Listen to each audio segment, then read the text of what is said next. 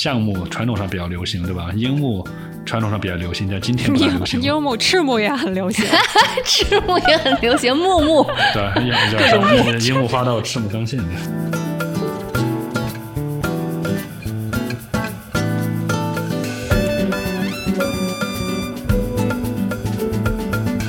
至少得有个句子吧，说你至少得有个台句，或者说有一个呃原句，对吧？circular saw 或者一个 table saw。我代表广大的瓦瓜们问一下，台句和原句分别是什么句？台句呢，就是说是一个 台子上的句。台呗，台子上有个锯。原锯呢？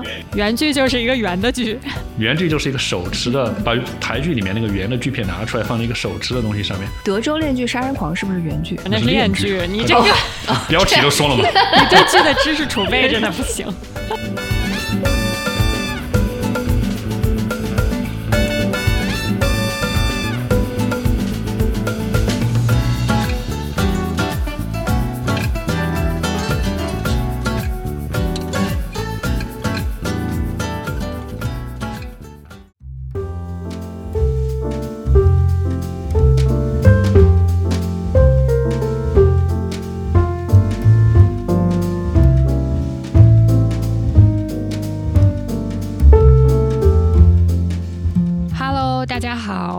收听我们新一期的正在输入节目，嗯，我是现在回到了北京，找着时差录音的 Ruby。大家好，我是一杯倒的娜塔莉。嗯，今天我们请来了一个其实一直都想请的朋友，由于他斜杠太多，于是没一直没有想好到底要拿他哪个斜杠跟大家聊。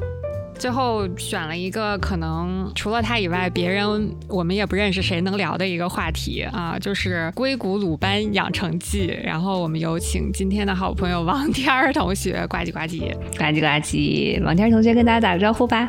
哎，大家好，我叫王天，我是 Ruby 跟娜塔莉的朋友。我都忘了我最早是什么时候认识的了。我觉得我第一次见王天儿应该是在 Pride 游行上面。你在 Pride 的 游行上遇到了王天儿？不是说我在里面游行，是 Pride 游行完了之后，大家吃饭的时候在餐馆里面遇到的。哦哦，不是说我们俩在游行。对，我说王天儿在游行，你认识了王天儿，原来是这样的 setting。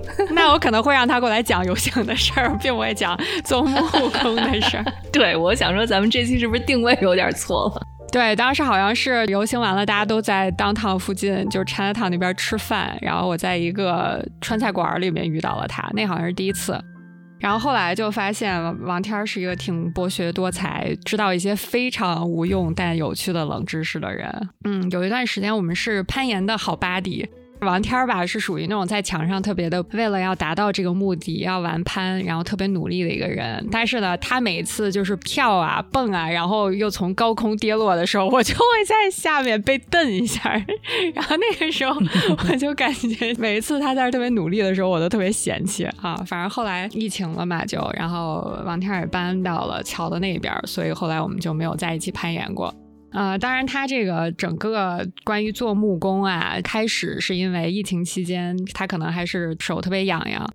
于是在家自己做了一面墙，然后做墙的过程中呢，可能是对于木工这个事情有了一定的钻研。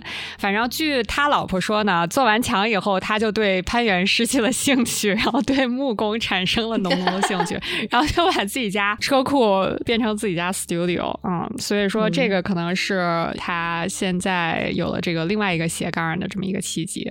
那王天，你自己说说吧，你这个怎么稍微做了个墙以后就爱上木工了呢？对，当当时做墙的初衷肯定也是想把攀岩再好好的练一练嘛，就说有各种各样的东西。疫情时候攀岩馆也不开，对吧？就说能在自己家里好好锻炼一下。然后网上又看了好多视频，觉得哎，院子里面摆一个这个东西，每天都可以练练，挺好的。然后就研究了研究，准备做一个，但后果说。不是说做了这个出来之后就变得天天练习攀岩，而变成发掘了一个新爱好，导致和攀岩竞争的时间，最后后果就是攀岩攀的更少。所以你当时我蛮好奇的，你弄的那个墙，它是应该呃装置在室外的一个很大的墙吗？对，大概有十四 feet 高。十四 feet 高，哇！它就是一个认真的岩馆里面标准的墙的高度，就十四到十五个 feet 啊。结果你你做成之后自己爬了几次呢？我还是我还是经常爬的，就是说，但没有我想象的爬了那么多。原来我想的是每天我都得在上面练习一下，或者有一个什么 program 之类的，但最后并没有。他们家娃还是爬的挺多的吧？我觉得你女儿对小朋友有时候会爬一下。对，自打他做完了以后，他女儿爱上了攀岩，他自己就就感觉金盆洗手了。所以十四个 feet 的墙是是有多高？还是没有概念？是那种需要你 belay 上去的，还是 bouldering 的一个墙？它是一个 bouldering 的，对，你可以，嗯，你可以从上面跳下来，下面有垫子，应该没有，就是你爬到最高点跳下来也是没事儿的。OK，如果只要你敢。哦，对，然后不过小朋友爬的话，估计也不会爬那么高。嗯，就是可我上面装了一些东西，你可以避雷。不过我是把它当 bouldering 的墙来用的嘛。哦，嗯，但是就是感觉在自家后院的那个垫子啊，就包括那个垫子，它的尺寸不是特别大，它没有办法覆盖到你身后特别多的这个面积，除非你多花点钱啊。那个垫子特别贵，那个垫子好像是一个三百刀吧，差不多啊。然后它那个尺寸的墙要买两个。还有就是那个垫子总感觉比管理的要硬很多，反正就是当时我从上面跳下来的时候，我还是觉得挺恐惧的，说实话啊，就总是觉得自己可能要崴到脚什么的啊。对，然后它确实没有攀岩馆里面的厚，不过攀岩馆厚了，你还是崴到脚了。其实这个 玄学跟厚度并没有什么直接关系。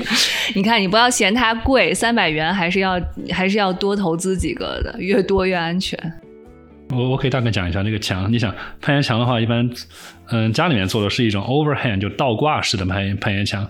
你可以想象是一个 A 字形的 frame，对吧？A 字形的一笔呢就是那个墙板本身，A 字形的另外一笔呢就是它那个支撑的结构，对吧？下面还有个横梁，它可能中间还有几条横梁，可能让它更稳固一些吧。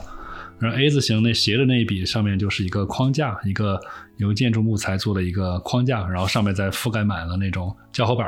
就美国最常见的标准的四乘八的胶合板，我一共覆盖了三块半，所以加起来一共有十四 feet 高。但它是倾斜的嘛，总高度可能没有十四 feet。然后每一个那个板上呢，你会打很多洞，它里面有那个叫 T nuts，就是有一种专门可以从后面装进去的一种呃螺丝孔，然后你将来可以在前面把另外一个东西就把那个攀岩的那个抓手安在上面。它是一个标准的，有有几种标准的那种螺丝孔，你可以装上。然后你可能在上面要打好几百个洞。对，哎，我我想请问一下你，你说对，就是要有洞才能把那个螺丝摁进去，才能装那个厚的嘛？那你打洞是按照一定的呃等距的间隔，就先把它打上，然后根据你实际的应用，你想要在哪装你就在哪装。对对对，你去攀岩馆不看墙上有很多洞里面还没用嘛，对吧？就是那种洞，然后你可以打成三角形的 pattern，或者说那个正方形的 pattern。明白，就是让它这样插着来。对对对对对对，我打的是正方形的，然后三角形可能能够容纳的洞多一点吧。然后最后就那一洞，你可以自由的往上面装你想装的把手，对吧？可以自己定路线，相当于说。所以就是它所有的厚的应该也都是标准的，对吧？就是你买，别管它是什么形状的，但是你后面就装那个钉子永远都是差不多的，所以你可以很容易的从你的基本洞里面装上去。对它一共就只有两种连接方式，现在要不然就是直接是一个粗的螺丝穿过去，对吧？一个很大的螺栓，那是最标准的。然后还有一种小一点的厚的，上不了那个螺丝，它就你可以直接用螺丝。直接用普通螺丝穿过它。哎，所以我有一个呃，有一个 random 问题，你你做整个这个工程，在家里面搞一个十四个应该算是英尺的墙，对不对？嗯。整个下来成本是多少？呃，我原原来写过一篇文章，就专门算它的成本。嗯。当时实际上木材成本可能有，当时的木材价格还没有因为那个 COVID 的原因上涨，所以说木材还可以，木材大概花了可能五百块钱。啊，然后其他的硬件包括各种各样的螺栓那些，还有油漆，对吧？可能还花了一百多块，一两百块钱吧。所有的这些原料都是从，比如说很常见的美国的这居家的叫什么 DIY 的品牌 Home Depot 都能买到吗？对我绝大部分，要不然在 Home Depot，要不然在亚马逊。木材的话，你不一定要在木材卖木材的地方很多了，建筑木材嘛。这我是在就是一个建筑木材店买的，他给我运过来，嗯，然后。也许总共的材料费，我估计在八百块钱左右。哦，哎，那其实好像没有我想象中那么昂贵。但是你还得买设备啊。对，贵的部分在设备，设备材料并没有很贵。呃，设备没没关系，你可以之后再系统性的介绍，因为我相信你这些设备之后做其他的木工的产品的时候，或者作品的时候，你也可以用得到。对对，你可以这样想嘛，设备大概跟材料差不多价钱，但是如果你可以反复应用的话，就还蛮划算。对的，你肯定可以反复用，那些设备今天也还在嘛。嗯就是说这一个 project，如果你就要做这一个，那你的嗯那起码得有一千多块钱成本，对吧？对对对两边都加上。是，那你这个设备的话，一般的地方能租吗？还是说就是必须得买？呃，有租的，你实际上你可以买最便宜、最便宜的设备，或者说你如果 富有决心，你也可以全手工，对吧？不，所有的句子你买个手，就像那什么。那你也可以手国内哔，哩哔哩的那个大大 UP 主，那个什么都能做的个那个也能做出来，就是就费力气嘛，费时嘛。就是说你们买个锯子，买个手工锯，可能在我在十五脑海中块钱，出现了一个你一手就是一腿站在地上，一脚蹬着一个凳子，然后拿着一只手就锯在那儿国内那种木匠锯的凳子，那种，对吧？嗯对，那是完全可行的呀，是可行的，只是特别费费功夫而已。对对对，就你全手工打磨，各种都是手工弄。哦，哎，那你这种半自动的 情况下，你这个零零散散做了多久吧？这面墙？这面墙啊，而且这面墙是还挺快的，因为它包括切啊、割啊或者呃油漆啊什么的，从头到尾一共只做了十二天。嗯，而且还是你每天就是工作之余的时间，对吧？对对对，周但周末周周周末就全天都在做，对。但平时其他时候还要上班。嗯，所以你这个墙刚开始就是说你设计的过程中，你是不是用 SketchUp 还是用什么先把它画出来？反而至少就是知道我哪一面是多长、什么样的角度，然后我这个框架、我这个 frame 大体是什么、怎么连接，你还是有一定简单的设计过程的。这这个问题好，嗯、我做这面墙的时候我还不会 SketchUp。对，这个墙的图纸是我手工画的，用尺和铅笔在纸上画的，我都做完了，我才学了 SketchUp。SketchUp 是什么？SketchUp 是一个三维的建模软件，一般可以用来做建筑啊、家具啊或者各种各样的建模。然后它是一个免费软件，它有个免费版，在 Web 上你可以用。其实你如果像做一些小的手工啊，或者说你做一些小的家具啊，就包括你这个房子，建筑施工全都可以用。SketchUp 原来是一家单独的公司，后来它被 Google 收购了。嗯，是一款很好用，并且就是也不是特别难上手的一个很多应用非常广的一个软件哈。对对对，哦我觉得还蛮酷的如果你们要自己做设计任何形态的东西的话，SketchUp 算是一个比较平易近人的入门的方式，而且嗯对后面的，包括后面做家具设计的话，我觉得这个软件就全都够了。所以就是说，你当时手画了设计图之后，购置一些工具、原材料，然后就上手开始做了，对吧？对的，对的，我我看了很多 YouTube 视频嘛，因为这个东西网上做人实际上挺多的，然后每个人设计都略有不同，然后我就嗯大概总结了一下，弄了一个自己的设计吧，把它画出来，然后买了工具，对，最后开始做。然后我看你中间还有一段试图通过在这个漆里面添加一些小的小石子儿啊，什么小沙粒之类的，制造出岩管里面墙那种有摩擦力的状态，对但但是好像没有功成功。没有成功，没有成功。这是我也是在网上看见，就是说你如果直接拿油漆涂，对吧？嗯涂出来实际上很光滑嘛，嗯并没有什么岩石的质感。我看网上有人说，你可以把油漆跟沙子怎么混合，形成一种 paste 一样东西涂上去，它可能就会感觉好一点。我就试了试，它涂出来是一颗粒一颗粒的，但摩擦力并不强，而且你踩使劲了，那个 沙子也会掉。哦，所以说所以严管的解决方法是什么呢？他们怎么做出那个效果？岩管那个墙是呃，岩管那墙很复杂嘛，它那个是先拿钢丝，就像是后面有一个钢的网格结构，就铁铁的网格结构，再往上面喷混凝土。有些管是喷出来的，像 PG 那些都是喷出来，所以它这个墙理论上，它先把框架 frame 搭好，然后再把那个网格做好以后，它是要有一个实地喷水混凝土的这么一个过程。对，你摸起来如果非常不光滑的话，就是喷的；如果摸起来那种哦特别平、或者特别像那种平面的，对吧？比如你像去那种 dog patch 看到那种 boulder 管，它就像一个个平面，那个就是先事先做好的合成材料吧。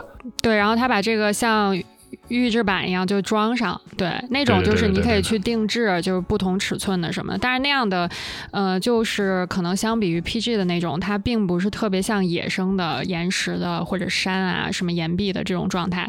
当然，它也可以做出比较复杂的这种呃形状啊、地形啊之类的。我觉得像比较 old school 的就是 PG 那种，当然这种可能确实也比较麻烦，后期是不是保养起来也更费劲一点？我我我都不知道怎么保养，也好像也不能保养，破坏了就坏了。坏了好像像也就补一补吧，就就没有见到他们重新喷的。对，像那种预制材料的话，它就是做出来的形状非常几何嘛，对吧？就不像是真正的岩石。包括你去看现代化的比赛，它那个，比如像奥运会，对，它里面都非常几何的那种墙。对对。但那种墙的话，就比较怎么说呢？比较现代化，而且适应度比较高吧。所以这期节目真的是非常的提升我的知识深度啊！我之前完全其实都没有太注意到这点。你说现在岩馆里面墙它是那种沙粒状的，我回忆起来确实是，嗯，但是我从来都没有留意注意到这一点。所以就像你说的，如果是那种国际赛事或者标准比赛的话，那种墙一般是要求它是沙粒质感的。不应该是它就是它就是做的，它是很多平面很多 facet 构成的一个三维体嘛。对。但那个每一片都是平的，那一片是相当于它有个工厂里面生活材生产出来的材料切成那个形状的安上去了。我知道，但是它表面是完全光滑吗？还是有点沙粒质有有很大的摩摩擦力的，就是所谓你说喷的那种。对对对对对，那那不是喷的，我不知道它怎么生产的，是工厂里面生产的，不应该是。对，就是我给你举个例子，就是就是咱们现在有的时候网上会卖那种比较复杂的折纸，就是那个折纸折出一个小鸟啊、什么熊猫啊这种比较复杂的，但它你看它每一个面它都还是一个平面，就是它是几何状的一个，比如说它几何面特别多，所以说它就能出来一个比较复杂的结构。它现在的攀岩赛事基本上都是靠。这个每个墙面之间不同的组合，然后做出他想要的这么一个形状。但是它每一片板确实都是在工厂里面预制出来的啊。然后它第一是平的，第二就是它上面有一定的摩擦力啊。它它也是现场一个三维软件会画出来，就说像奥运会每次的比赛，它都有人现在在设计的。啊，嗯，对的。去设计这个就是设计攀岩馆这个工作。想象起来还蛮有意思的，当然挺有意思的，我也觉得挺有意思的。这个好像美国到处都是那个 Watopia 那一家，对吧？我不知道是不是他很垄断，还是说有别的，但似乎家家都是他的。所以能参与岩馆设计的，一般也都是在攀岩界非常大拿的人，或者就是。有一定资深经验的业内人士，可以这么说吗？我我觉得严管本身的设计肯定没人专，没有人专职在做这个事儿，因为需求太小了。你这个严管，比如说你从现在今天设计好了，你这个墙的形状理论上是不会变的，就直到可能二十年以后，你这严管需要需要 renovate 了吧？反正我是没见过谁家墙打好了以后还变的。嗯，所以说这肯定我估计就是生产岩壁的公司设计。对，你的 conceptual 可能是生产岩壁的公司和这个，比如说岩馆的 owner，他一起讨论出来。他说：“我想要一个什么面积啊，什么样的，包括哪些不同的地形的。”但是就是真正设计出来，然后又把这个装在一起的，我觉得可能还是生产的这个公司，因为这确实是一个挺挺技术的活儿啊。对，但攀岩专业的人的话，他们是去设计路线嘛，不是设计墙壁。对，因为它这个路线是可以随时可以变的嘛，对吧？明白。那王天，你在做这个攀岩墙的过程中，一开始是在哪何种方面体会到了做木工的快感，让你觉得，哎，这是一个我特别想继续嗯钻研的一个爱好？嗯，我觉得主要它的主要的趣味就在于，你可以想象，木工实际上是一个大型的 LEGO 玩具，对吧？嗯，就是说它也是把东西拼到一块儿，只是说每一个部件你都要自己生产。嗯，就是说，如果你喜欢拼 LEGO 的话，或者是你喜欢积木的话，理论上木工只是它的一个成人版。嗯，对，它就又有一些设计元素，又有一些工程的施工元素，对吧？然后最后又有涂装，它又有一些美学的元素，最后出来的结果又很实用。就是说，整个这些流程中，我觉得一般人总会有一个步骤会。还比较吸引人吧，比如说你如果是学理工科、学工程的，这中间那步骤也是跟你日常之前你的兴趣相符合的，所以说我觉得就还。挺有意思的，嗯，所以它是结合了既有创造的快乐，又让可能作为理工科出身，让你觉得在实施的过程中把它建造出来又特别有成就感。对对，他他就说又有设计的趣味，又有一些创造性工作，对吧？又有施工，又有体力劳动，嗯，然后你总会喜欢其中某一方面。但我对我来说，我觉得每每一个步骤我都还挺喜欢的，都都各有一些不同的乐趣。但整体而言，这是一个就是说组合在一起非常感觉非常丰富的活动。嗯。他有可能也只是因为他买了那么多工具，他觉得一定要用上，他才 感觉不用不用就亏了。就亏了。那说说你都为这项爱好投资了哪些工具，让我们感受一下，然后也来增长一下知识。对，呃，刚开始做这个攀岩墙，实际上不需要太多工具，因为它全都是用建筑木材嘛。就是实际上就只用两种木材，一种就是长条那种二二乘四、二乘六，对吧？嗯嗯嗯，对，就是说美国修房子最常用的，然后还有就是胶合板四乘八的那种标准，实际上只要这两个材料就可以。哦，要不然就是把那个长的 二乘四、二乘六长的切短，对吧？要不然就是把胶合板一大张，那宽的切窄。哎，我有一个问题，什么是胶合板？嗯，就是好多层压在一起那个叫对对对，胶合板。胶合板叫 plywood，对吧？因为哦胶合板就是一大张，你去商店里面看一大张一大张的木板，它是很多很薄的木片儿粘在一起的。你想呃树的话，它一共就那么大嘛，你没法，除非你那棵树特别大，对吧？不然你是没法从树里面得到一个很大的木板。明白了，这个用咱们中文是不是以前在什么中文施工界叫三合板，还是个啥什么对对合板？对，嗯嗯，X 合板对吧？三合板、对对对七合板、对 N 合板之类的只要不管是几合，反正都是要胶合板。所以刚才你说的第一种那个什么二乘多少多少那种很长的，啊它就是一块实木吗？还是它有可能也是压的？它不是压的，它就是实木，它就是把树真正树里面切成一片儿片儿，对吧？切成固定的横截面，比如横截面是两寸乘四寸的那么多长，或者八尺或者十尺，就是美国最，标准的建筑木材。是什么 two by four 啊这种，这种肯定对都 two by four、two by six 因为它一般是用作于就是做这个框架，就 frame 还是有一定结构上的就是美国的标准化特别标准化特别强嘛，反正尺寸正这几个都是有各种固定的，固定尺寸就是 exactly 的，就是那个大小，而且价格也非常便宜。美国木材产的也很多。那它木材产自的木头有讲究吗？就是你你虽然尺寸是固定的，但它大概是从哪种树上砍出来的？这个有一定的标准吗？呃？建筑木材一般都是 softwood，都是软木，比如说像是杉树啊或者松树啊这种树。哦，就木木头一般分 softwood 和 hardwood 嘛，你不能经常比如说有硬木地板，对吧？那是硬木。嗯，嗯，软木呢，就是如果你们还记得以前的生物课，软木就是裸子植物的木头，硬木就是被子植物的木头。啊，我也知没 等一下，裸子植物和被子植物对木质还有还有不同的要求，对，它们的长出来的木头不大一样好。神奇。对，就像松树啊、杉树啊那种针叶林，一般都是裸子植物，对吧？啊呃，被子植物呢一般都是温带的，叶子比较大的那种植物。樱桃算不算被子植物？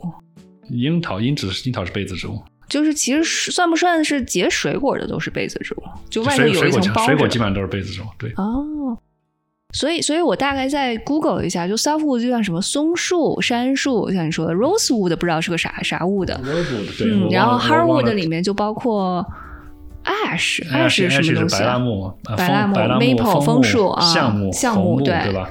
红木是 mahogany，mahogany mahogany 是红木，然后 teak 是柚木，柚木，对，啊然后 walnut 是核桃木、核桃树对，这也是比较常见的。原来如此，原来如此，哇，感觉这期的知识点好丰富啊，对，所以说。建筑木材一般都是 softwood，因为嗯呃，但主要是因为 softwood 长得又快，而它们又长又直。呃，硬木的话就产量没那么大，硬木要比 softwood 贵贵多了，一般来说，因为它们生长速度特别慢。所以其实你看，像做木工或者是建筑工地做框架，理论上应该用的是软木比较多。都是 softwood，哦对，历史上可能有人拿硬木做过，但现在从成本而言，没有人会这样做，，可能是投投资产出比不高。也买你也买不到那么长那么大的硬木。嗯，大的硬木应该做那种比较高端的家具了吧？应该是。好的家具都是硬木，是的，因为我觉得他们可能广告的时候都会就是要突出自己是什么红木家具啊，我是柚木家具啊，或怎么怎对，么样。红木是传统上一个比较比较流行的一木，因为主要是因为它的颜色可能比较稳重，比较好看。但红木今天可能没有那么流行了，就是现代人可能会觉得老气一点，对吧？对，嗯对年轻人会觉得老气一点。对，就可能更皮实一点吧，是不是？硬木的意思就不是很容易被腐蚀啊，或者各种呃乱七八糟的毛病。笼统而言，硬木都比软木要硬，但是也不是完全这样，对吧？但基本上都会更结实。那你看松木都软，对吧？比如说你去宜家可以买到松木家具，对对就非常 软，对吧？是感觉轻轻有个东西掉上面就砸一个，坑。感觉踢一脚都会出现一个坑的那种。对对对，硬木的话就很难。所以现在你做的这些家具的话，现在流行的趋势是不是什么核桃木？嗯、对，美国流行的木头的话，核桃木现在比较流行，然后嗯，橡木传统上比较流行，对吧？樱木传统上比较流行，但今天不太流行。樱木、赤木也很流行。赤木也很流行，木木。对，樱樱木花道赤木刚宪的。嗯，但但是嗯，枫木对吧？枫木也算比较便宜的，就比较常见的做家具的东西吧。但胡桃木是今天最流行，都这个流行这个完全是市场决定的了，不是说这个木头就怎么特别好，大家就今天特别喜欢戴这个颜色。哎呀，我大概又 Google 了一下胡桃木的样子，这看起来真的就很像一个公司会用的办公桌的那个桌对，面。胡桃木主要看起来比较稳重，又花纹，花纹也挺好看的，哦所以现在胡桃木市场上特别贵。对对对，这个做餐桌真的蛮好看的。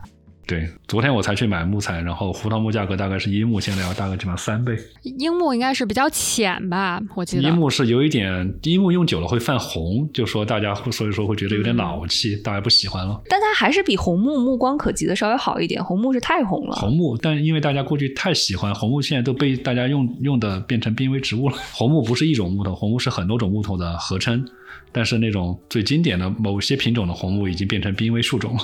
哇，原来如此。咱们不好意思拉回来啊，刚才是说到你为这个爱好所投资的各种工具，对不对？嗯那你能不能简要的向我们介绍一下？比如说你要以木工为爱好，或者要多做一些木工作品的话，需要哪些最基本的工具哪些？工具对吧？嗯，对我我觉得谈工具之前就想谈一下，就木工，你做任何东西基本上都有五个基本的步骤，就说你有设计对吧？然后 milling milling 就是把东西嗯、呃爆平削直，切成你想要的大概大小叫 milling 对吧？我想要插播一个小小的知识，这个可能我觉得大家都不知道。我跟他聊天之前我也不知道，就是你知道这个木头在能做不管是家具还是作品之前，它必须要干到一定程度，就是它要啊，被对，需要烘干。干燥。你不是你不是外面拿了一块木头就开始做的，嗯，你是不能，反正你你是不能从树上砍下一个木头来把它锯成板儿就直接用的，对吧？对那种叫 green wood，、刚砍下来的树的话，它的水分含量特别高，比如说百分之二十，但是一般要干到可能百分之几、百分之十左右，或者看看情况才能使用。干的话，你可以自然干燥，堆在外面儿，也可以。不过现在工业上都是有专门的一种机器像那是个大的烘干机一样，对吧哦？放在里面把它变干，这样木材，因为木材变干的过程中，它会形状会有变化嘛，它会变得比如说弯曲一点，或者就是说会有各种各样的情况出现。所以说一定要足够干了，你才能再处理，它后面才会相对比较稳定。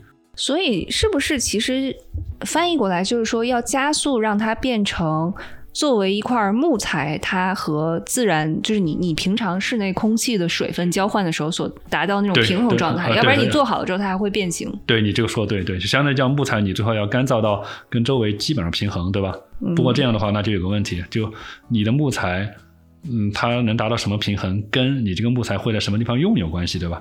如果你在亚利桑那，呃，呃比如说特别干燥沙漠地区嗯做一个家具，和在特别湿润的地方做一个家具，实际上是不一样的。哦，对吧？因为它可能木材会变化。那万一这样说，如果你在干燥地区开个厂，生产的家具要卖到湿润地区去，那应该怎么办？对吧？对啊，实际上，传统上就是木工有很多细节考量，都是设计出来让木材能够呃适应它这种变化。比如说呢，你是在设计它的形状和设计它的形状的中，给它过程中留一定的空隙，让它对，你好留一定空隙，让它不会弯曲啊。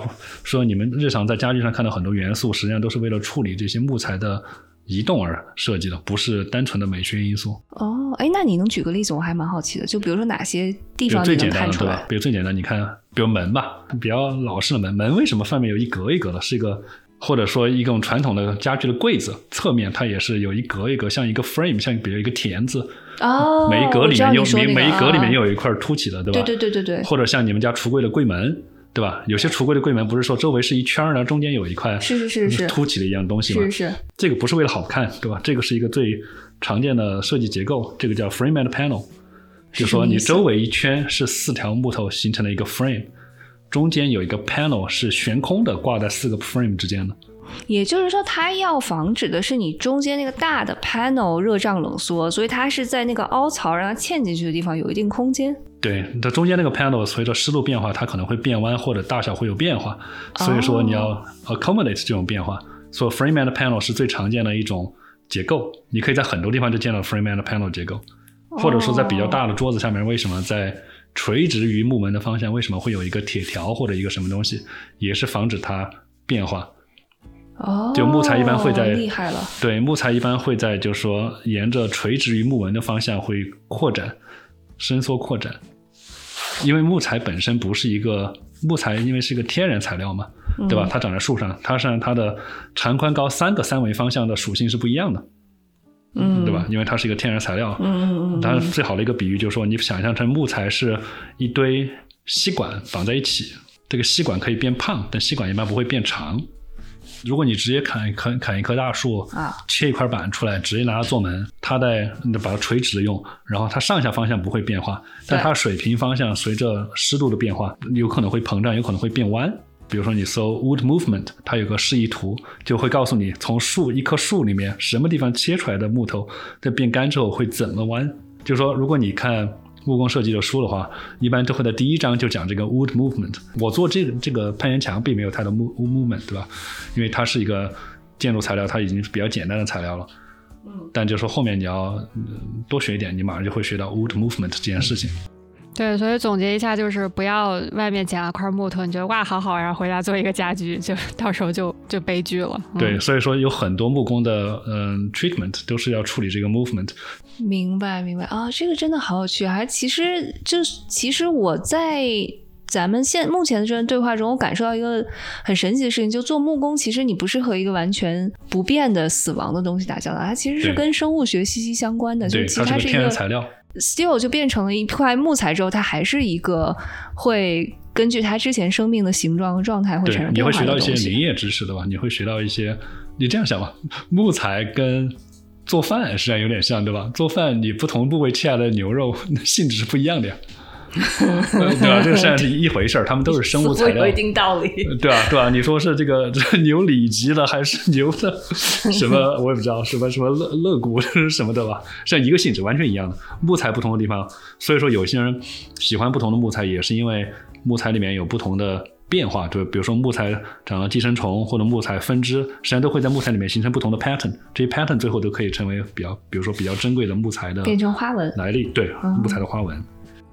所以说，就是做木工这个事情啊，它不是说你啊这个有体力就可以做的。第一，就是它要有比较全面的一个知识，而且很多是在你实践的过程中，它是一个需要经验导向的这么一个工种。我觉得你要想做一个特别一般的木工，可能比较容易。但是我我也经常在 YouTube 上看别人做家具什么的。我觉得如果你要想做成那种特别高端，一个桌子能卖一两万美金的话，那其实是挺需要。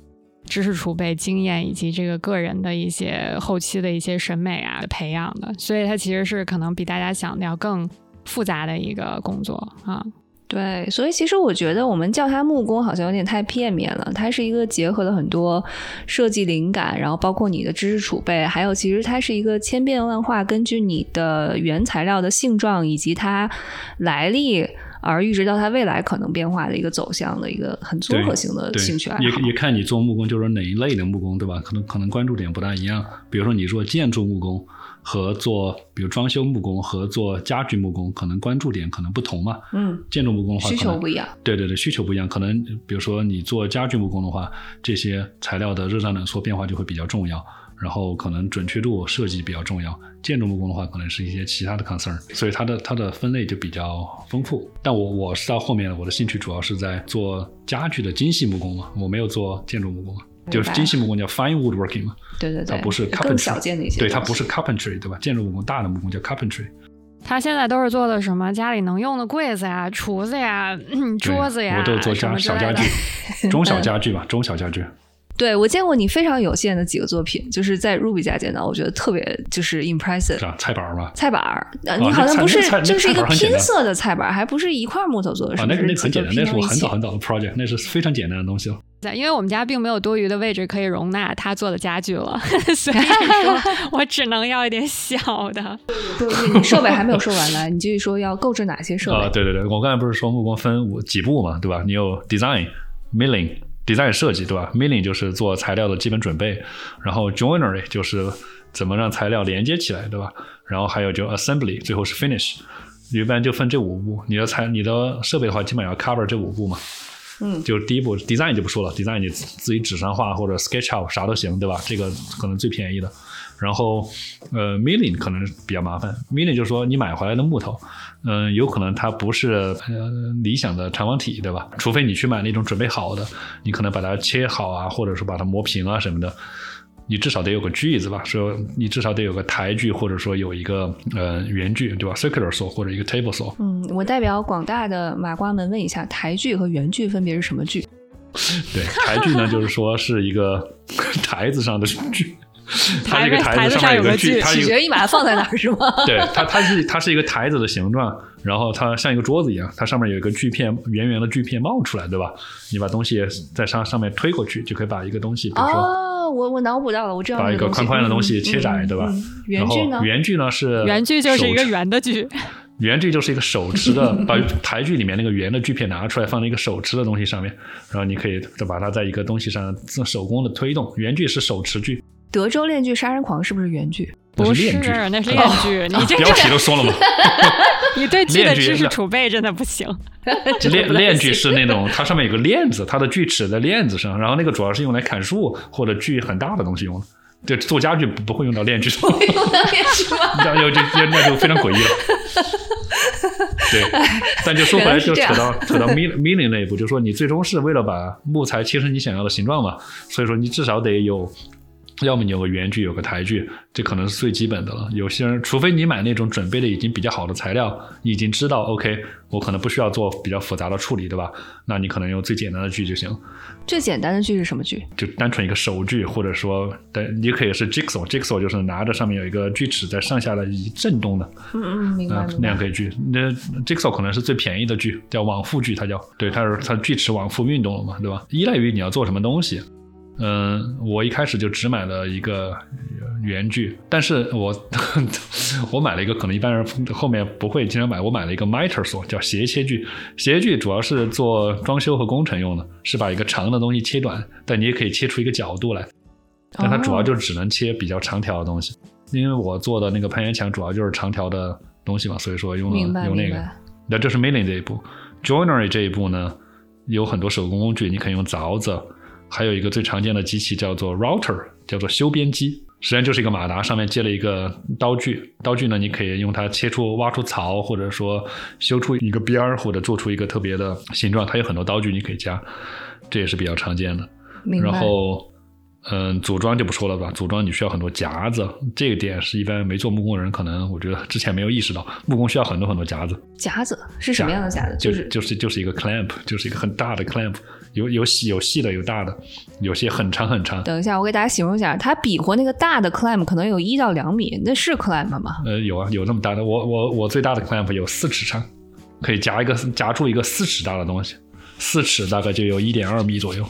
一般小的 clamp 大概可能就只有几寸嘛。嗯，就说一般木工上设计的东西都是。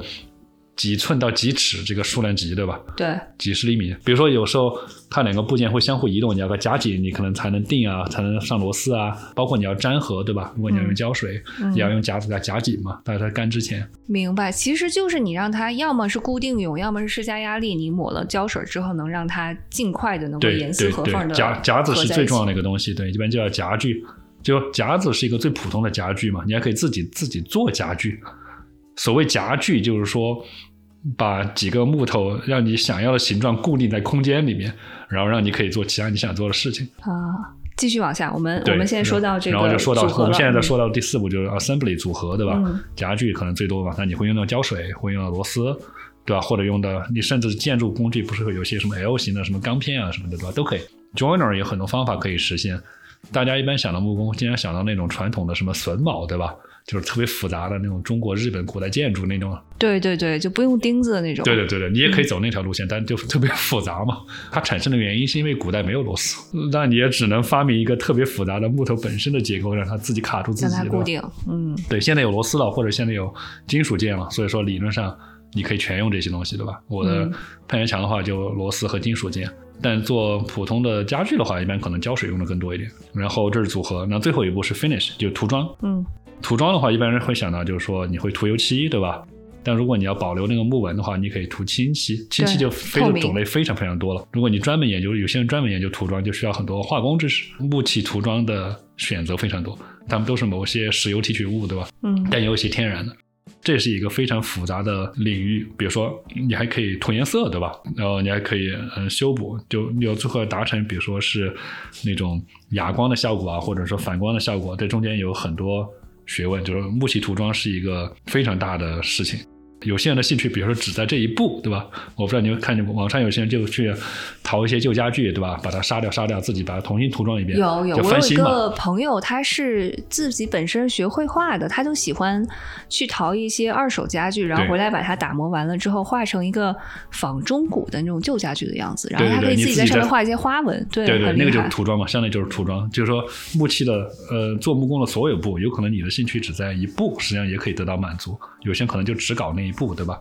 啊，但我我现在是所有步都搞嘛，但就说有些人可能他就哎只喜欢 assembly 或者只喜欢 做 finish，因为这个里面其实就你所说可以挖掘的兴趣点有很多，他所所需要用到的技术或者你的知识层面的技巧也不太一样，因为有些是涂装，就是可能你要懂一些化工业啊，你要有一些绘画天赋啊，或者怎么怎么样。对对对，比如说你的兴趣，比如就在 joinery 对吧？有些人天天在呃锯各种各样的榫卯，非常复杂的东西，可能你对三维的结构啊非常感兴趣，嗯但可能你的其他设计或者你的涂装都是从简，对吧？你可以完全只在一步里面得到满足，有些人是这样的。那所以其实呃，有你们就是呃这样木工爱好的人，是不是有一个兴趣小组？这样你们大家可以结合起来。比如有些人只对某一些步骤有兴趣，他又是各种专家的话，你就可以借力他，然后帮你做一些东西。有这样的，网上网上木工相关的，比如说论坛啊、群啊什么的，还是挺多的。嗯，包括原来我在公司里面就建一个木工的 Slack 群，都能起码找到有原来以前我的公司可能找到五六十个人。哇，对，但现在公司也有几十个、二三十个吧。嗯，然后这种人实际上还是挺多的。你你如果经常上 Twitter 啊，或者上 YouTube 啊，还是能找到一些这样的爱好者。嗯要按你这么说的话，工具就是你随随用随买吧，一步一步补全吧。很多东西刚开始也不需要用到特别复杂的工具。你看你那个做攀岩墙，最开始买那几百，然后你之后可能需要购置了，你在家。但是我感觉就是在家做木工吧，是一个特别费地儿的事儿，就是你必须得有足够的空间。你想，你一个 table saw 就占多大地方，然后你很多东西你还至少得有一定的间。对你至少得有一定的余地，你要比如说这个木头要挪来挪去啊，你人要走来走去操作的空间。其实，对所以你们家车库现在是不是全都是你那些工具了？我对，但我们车我们家车库全都在我改成车间了。但如果你看 YouTube 的话，也有人在很小的空间里面做木工，对吧？比如说在那种嗯只、只能停一辆车那么大的空间，甚至还不到那么大的空间里面做，也也有这样的人。你甚至还可以，呃，缩得更小。有些人，比如说只，比如说只做手动木工，他不用任何电器，对吧？比如我天天就做一个盒子那么大，全用手工工具。有些人公寓里面都能搞小，原料也小。对对对，你只用什么刨子啊、锯子之类的。比如说有些人只做木雕，他用的空间就更小嘛。那你你现在这个着迷木工有一段时间了，对吗？那你其实嗯，已经做出来的作品都有哪些门类？然后哪些让让你觉得印象特别深刻？你做的过程中最有乐趣的，或者你成品让你觉得最满意的？最开始的话，就除了攀岩墙之后，都做了一些非常简单的小家具。嗯，我最早做了一个小的那种 console table，就很简单的，就是一个很很窄的桌子，对吧？然后放到屋里放一些小东西。然后还做了一个小孩的那种小书架，就是那种书是竖着放，可以展示的那种书架。那两个都做的非常怎么说？今天看来做的非常糙，但主要是最早的练手。但后来开始多做一点之后呢，主要是先做，实际上很多人也这样起步的，先做 shop furniture。shop furniture 意思就是说你自己的木工车间里面会用到的东西，就木工车间本身的用的柜子啊、桌子啊、工作桌、哦这些东西，你做做破了，反正也就只有你自己看见，对吧？但是你把这一套做完了，你基本上也就都练过一遍手。对，然后你看，我才开始做我自己愿意放在屋子里面的家具。对但这之前做过一些小的物件，比如像菜板啊、梳子啊这些，就说呃不影响，或者小盒子什么的。对，但我真正开始做放在屋里的家具的话，都是我做了好几个月之后了。我是看先做了一些凳子，嗯做了小书柜，做过茶几，后来又做过比较大的床头柜，然后大的衣柜、立柜。哎，我觉得你有一次做了一个那个 dresser 特别好看，啊，对，就是一个大衣柜嘛，大立衣衣服立柜，对，那也是一年前了，一年前了。看起来挺复杂的哈。所以所以在这所有的作品里面，哪一个你印象最深，或者让你我可做的过程中最喜欢的嗯是一个衣架和一个茶几。嗯，我还有一个问题，就是其实你刚才在形容第一步的时候，就是你要做木工，你首先得有需要木材，对吗？嗯木材要如何购买？去哪里买？且你买来之后，嗯，就是像你形容那样，都是标准尺寸的吗？还是你需要怎么样去加工？这是个好问题。对，木材有很多来源。就说我第一个 project 用的是建筑木材嘛，建筑木材的话，很多地方都可以买，比如说 Home Depot 就可以买，吧对对？但也有专门卖像 Home Depot 一样的店也可以买。对但后面的话，主要是做家具就需要硬木。硬木的话，一般你需要专门去木材店买，有专门的 lumber store，就只卖木材的，它的品类很多，会比 Home Depot 多很多，比如说有好几十上百种木材会有不同种类的。哦，然后销售的话，木材一般是按都是按体积卖的，它有个体积的单位 board foot，那是怎么样一个概念？大概就是一尺乘以一尺乘以一寸那么大一片儿，那么大一那么大个大小叫一个 board feet，它标价应该是按这个东西标的。但是呃如果你家里自己处理的设备不多的话，对吧？比如说你 milling 的话，那你可能还是愿意买那种你给你处理的比较干净，比如两面都已经平整了那种木材。嗯但那种木材就相对要贵一点嘛，因为别人帮你做好了处理。但如果你去木材店呢，就可以买到一些相对比较 rough 的，你可以回来自己处理，但你自己需要较多的设备。那，这样的话，你的选择会比较多。对，所以说我后来就添加了一些设备，可以处理一些粗木材吧。你在网上买的买过木材吗？网上也可以买，但我家附近就有好一些木材店，所以说不需要在网上。但确实有些人去木材店不方便，有一些网站卖的木材还可以。就是你去木材店也是说我看到这一块儿了，你去了之后就是一个架子，上面堆着一长条长条的木头，你可以自己挑一挑，然后自己把对，你就看。上哪块儿就买哪块儿，跟买猪肉一样嘛。对对对，啊就跟去对 market 老板这块给我来一个是吧？对对对，你把自己把它拿出来，但你你你必须得买一整条，你不能让它切开买一半。明白明白，就要买你就不得把它对，它那一条起码就十尺长，一般都有。木头理论上它应该是越大越宽，价格会比较指数往上走，对吧？呃，这肯定嘛，它它单一的木材，你肯定价格跟体积成正比，对吧？但即使是同一种木材，它有不同的厚度规格。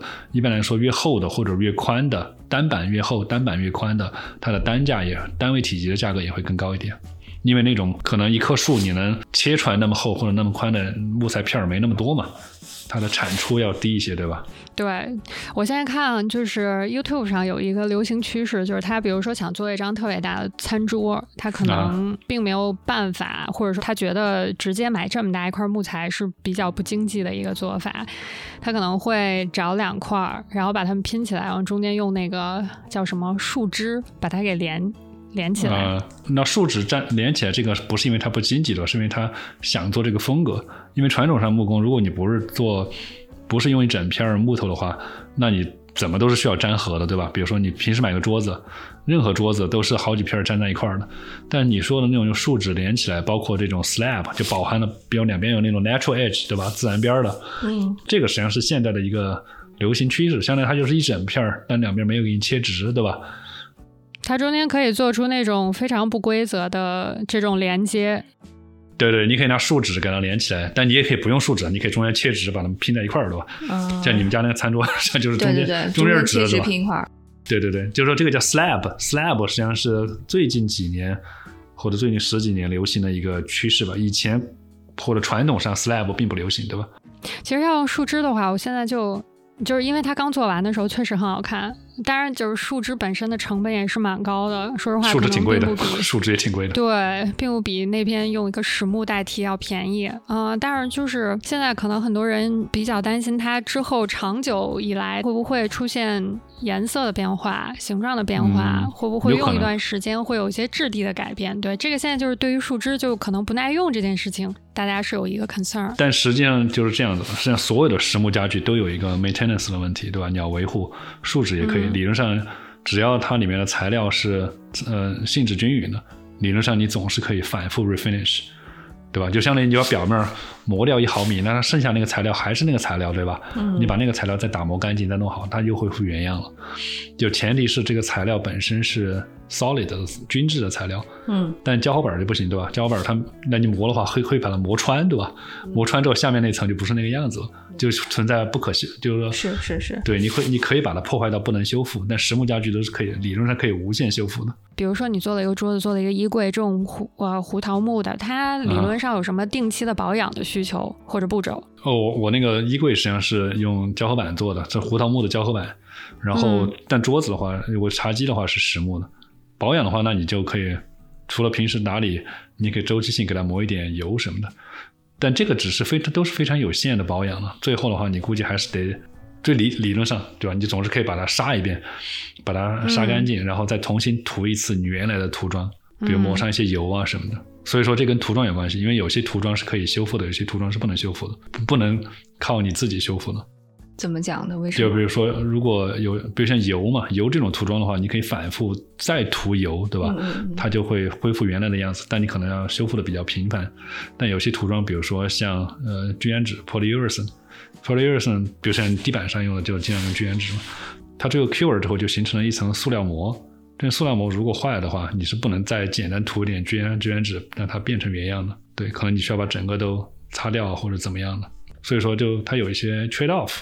你容易修复的东西，可能怎么说呢？没那么结实，结实的东西没那么修，没没那么容易修复，一般是这样的。明白。我们林林总总说了，其实你呃，在这个爱好上投资的时间和做过的目前为止做过的作品，接下来你还有什么特别想做的，或者下一步想挑战的？嗯，我现在 现在 backlog 上还有好多东西我想做的，就是有一些特定的家具，对吧？因为放在这个地方的茶几，或者放在这个地方的小柜子，还有一些朋友找我做的。我现在正在帮我朋友做一个他装他的那个 猫的猫砂盆的上厕所的一个小柜子。嗯，对。但就说一般我是想做一个具体，就是说能用的嘛，就要么自己能用，别人能用的，所以都是 on demand 的做。然后可能我如果你要问我 general 的想做了，我想。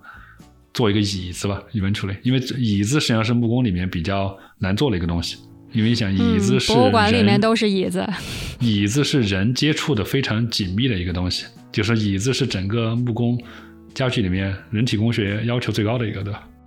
所以它难是难在如何让一个人坐的舒服，对，它难是难在不舒服，你马上就能感觉到，对吧？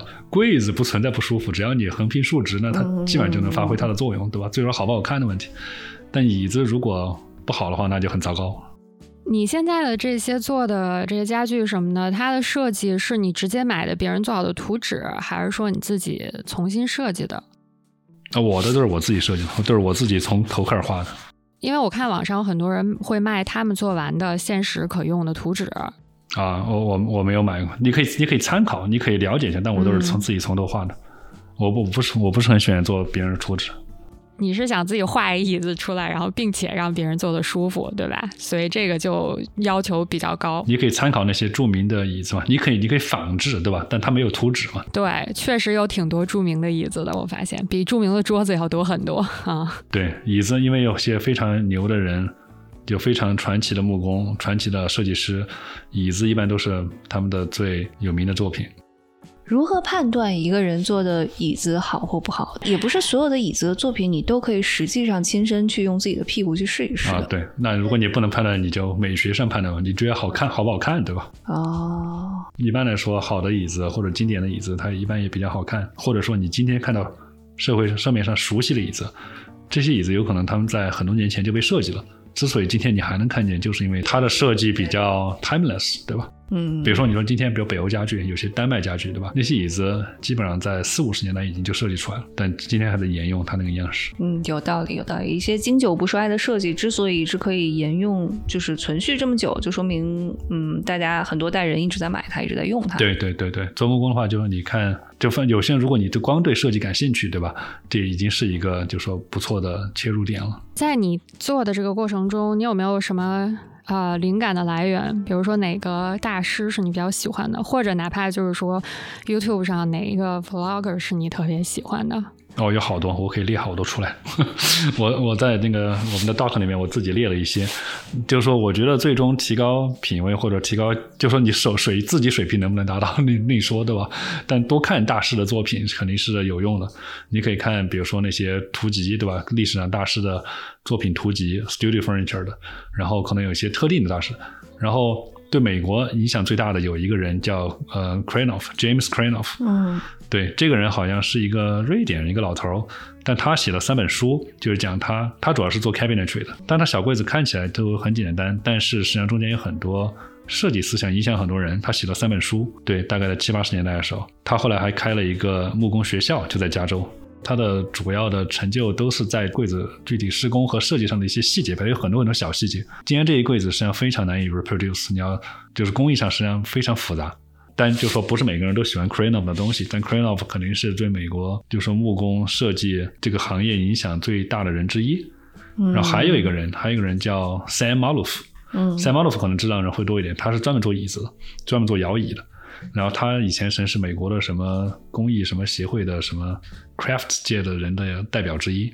他的椅子全实木的，就是所有部件都是靠木结构做的，对吧？然后他的家现在都是一个博物馆。他的他现在已经去世了，不过他的椅子，他的儿子还在继续经营他的车间，然后他的椅子还是可以买到。但这把椅子，他的每把椅子可能都要两万多块钱。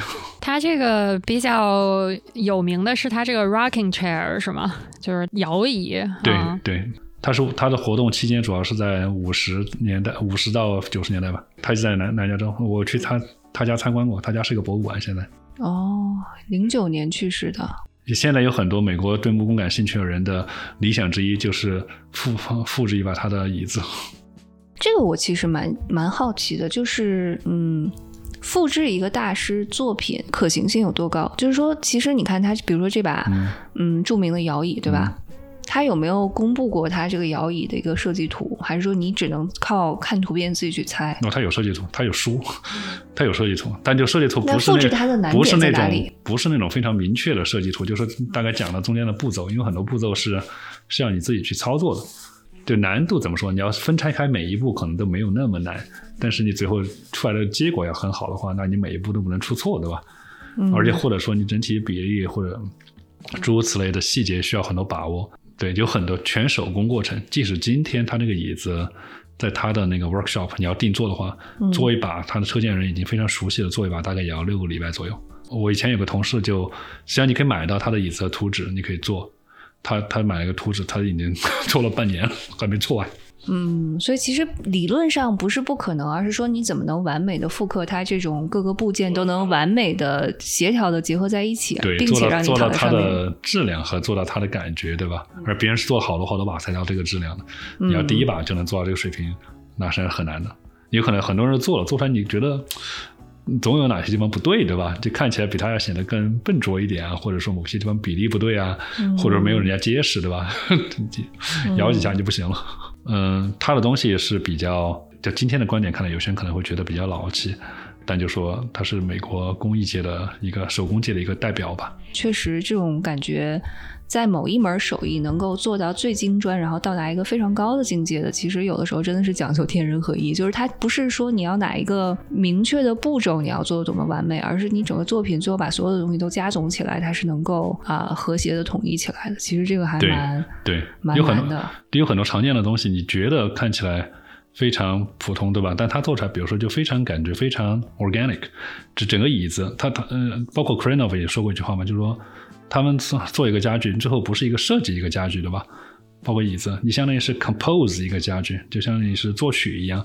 你可以在做的过程中不断对它进行修饰、添加，对吧？比如这儿加一个音符，那儿减一个东西，你相当于大概形状已经出来了，那还有很多细节可以处理，最后就呈现一个整体的和谐。然后实际上这是一个就是说循环的过程，就跟你当裁缝，你可能做了个衣服，立体裁剪出来，然后你可以加很多东西或者减很多东西。确实有很多比较有名的，不管是还在世的或者已故的建筑师，是做过很多比较有名的家具的，可能是这个中间稍微有一些相通的地方哈。对对，他他这我刚才列举的这两个人是比较中规中矩的，他们出来的东西很多人都能接受，但也有一些非常前卫，做出来的东西非常诡异的。但 YouTube 上的呃，反正有我列了几个我喜欢的频道，那这些就是正常人可以做出来，就是不是大师级别，但是非常 decent 的定制家具。那还有一些更普通的，然后其他频道做的东西可能更普通人更 accessible。因为我之前看了有一些频道，就比如说他做一个呃餐桌呀，基本上很多是做桌子或者做茶几这种，嗯他可能确实做一个，因为他就一个人的这种 workshop，他要做个三个月，两到三个月啊、呃然后他一般不管是 auction 啊，还是就是说标价去卖的话，有的可以卖到比如说两到三万美金。你觉得这个里面有多少是时间的钱？就是说我因为花了一个人三个月的时间，所以做出来它很贵，或者说材料的钱，因为我确实用了很好的木头，还是说这个里面其实有很多技术的难点？就算是一个有一点点经验的人，他花三个月，他不一定能做得出来。就是它这个价格到底是标在哪一个方面吧？嗯，最终的话，技术难点实际上最后都能转译成时间，对吧？实际上，这种家具那么贵，一般百分之我估计八成都是时间的钱。嗯，就是因为确实它需要，比如说两到三个月，需要一个熟练的工人两到三个月才能做完，所以它可能大部分的钱就是它这个时间的成本。它这个都不存在熟练的工人，他他这个没法 train 别人工人，只能他一个人做。不是说你可以训练一个学徒，但他照着你做，除非你这个东西已经稳定的做了很多很多次了。但他呃很多这些频道这些家具，那个家具就那一份儿。嗯。对，因为我看他每每做一个 project，他可能会出一个二十到三十分钟的视频，这都还是很精简，删掉了绝大部分的内容。但是你就会感觉到这中间还是有蛮多坑的。就算是这个人他之前已经很有经验，然后他已经把这个设计想的比较成熟了，然后他在真正实践的过程中，他还经常会遇到，哎呀这块没做对，那块又不行。对对对对，卖卖这种视频本身也是一个业务，就很多人他有些木工他就是做一个 YouTube 频道或者卖他的制作视频，对吧？你可以看到中间很多细节是怎么做的。那个作为一个相当于作为一个教学视频来卖，它每个也有什么六七个小时啊什么的。对对，都很长，比较具体。你如果按它这个复制的话，可能能复制八九不离十啊。所以说它基本上就是云教别人怎么做吧。嗯。而而且这些你看到这些的话，都是做现代家具了，就是说比较简洁了。但传统家具上会功夫更多嘛？有些人专做年代家具，对吧？叫 period furniture。对，就那些家具上面的花纹或者细节的 pattern 就更为复杂。对，也有这样做这样家具的视频，然后，但是我没有做年代家具，但有些人喜欢做那样的东西。嗯，包括你去，比如说你去一个传统的建筑里面，对吧？那些老师家里怎么做的，实际上也都是有有迹可循。比如说，我现在去逛家具店，因为其实也有很很多所谓比较 high end 的家具店。你作为一个懂行的人，你是怎么看出来？嗯，这个东西现在在你的眼中是一个很好的东西，很难复制。versus 你现比如说随便去逛一个家具店，以前你可能会觉得好啊很厉害的东西，现在你觉得啊也就那样。我觉得学了木工之后的一点就是说，你对家具就会更加挑剔，对吧？比如一点，你看个桌子，桌子一般都是比如说有很多条木都拼成了嘛。但如果你自己做，或者说你就是 customize 做，你对每一个木头的木纹的选择，以及两个木条 之间它们的木纹的关系，你都会精心的思考。对吧？或者你有，但如果你去看外面的家具，可能上面有很多疤啊，或者有很多结啊，或者选择的时候并没有在意啊，诸如此类的细节。如果你当时我没有做木工之前，我比如说看到 Roman Board 家具，我觉得哎，这些实木家具看着就已经很好看了。但你再做之后，会发现有很多细节它并没有那么考究，对吧？就举一个例子，嗯，定制家具最常见的是，或者你在非常高档的家具店能看到的家具是。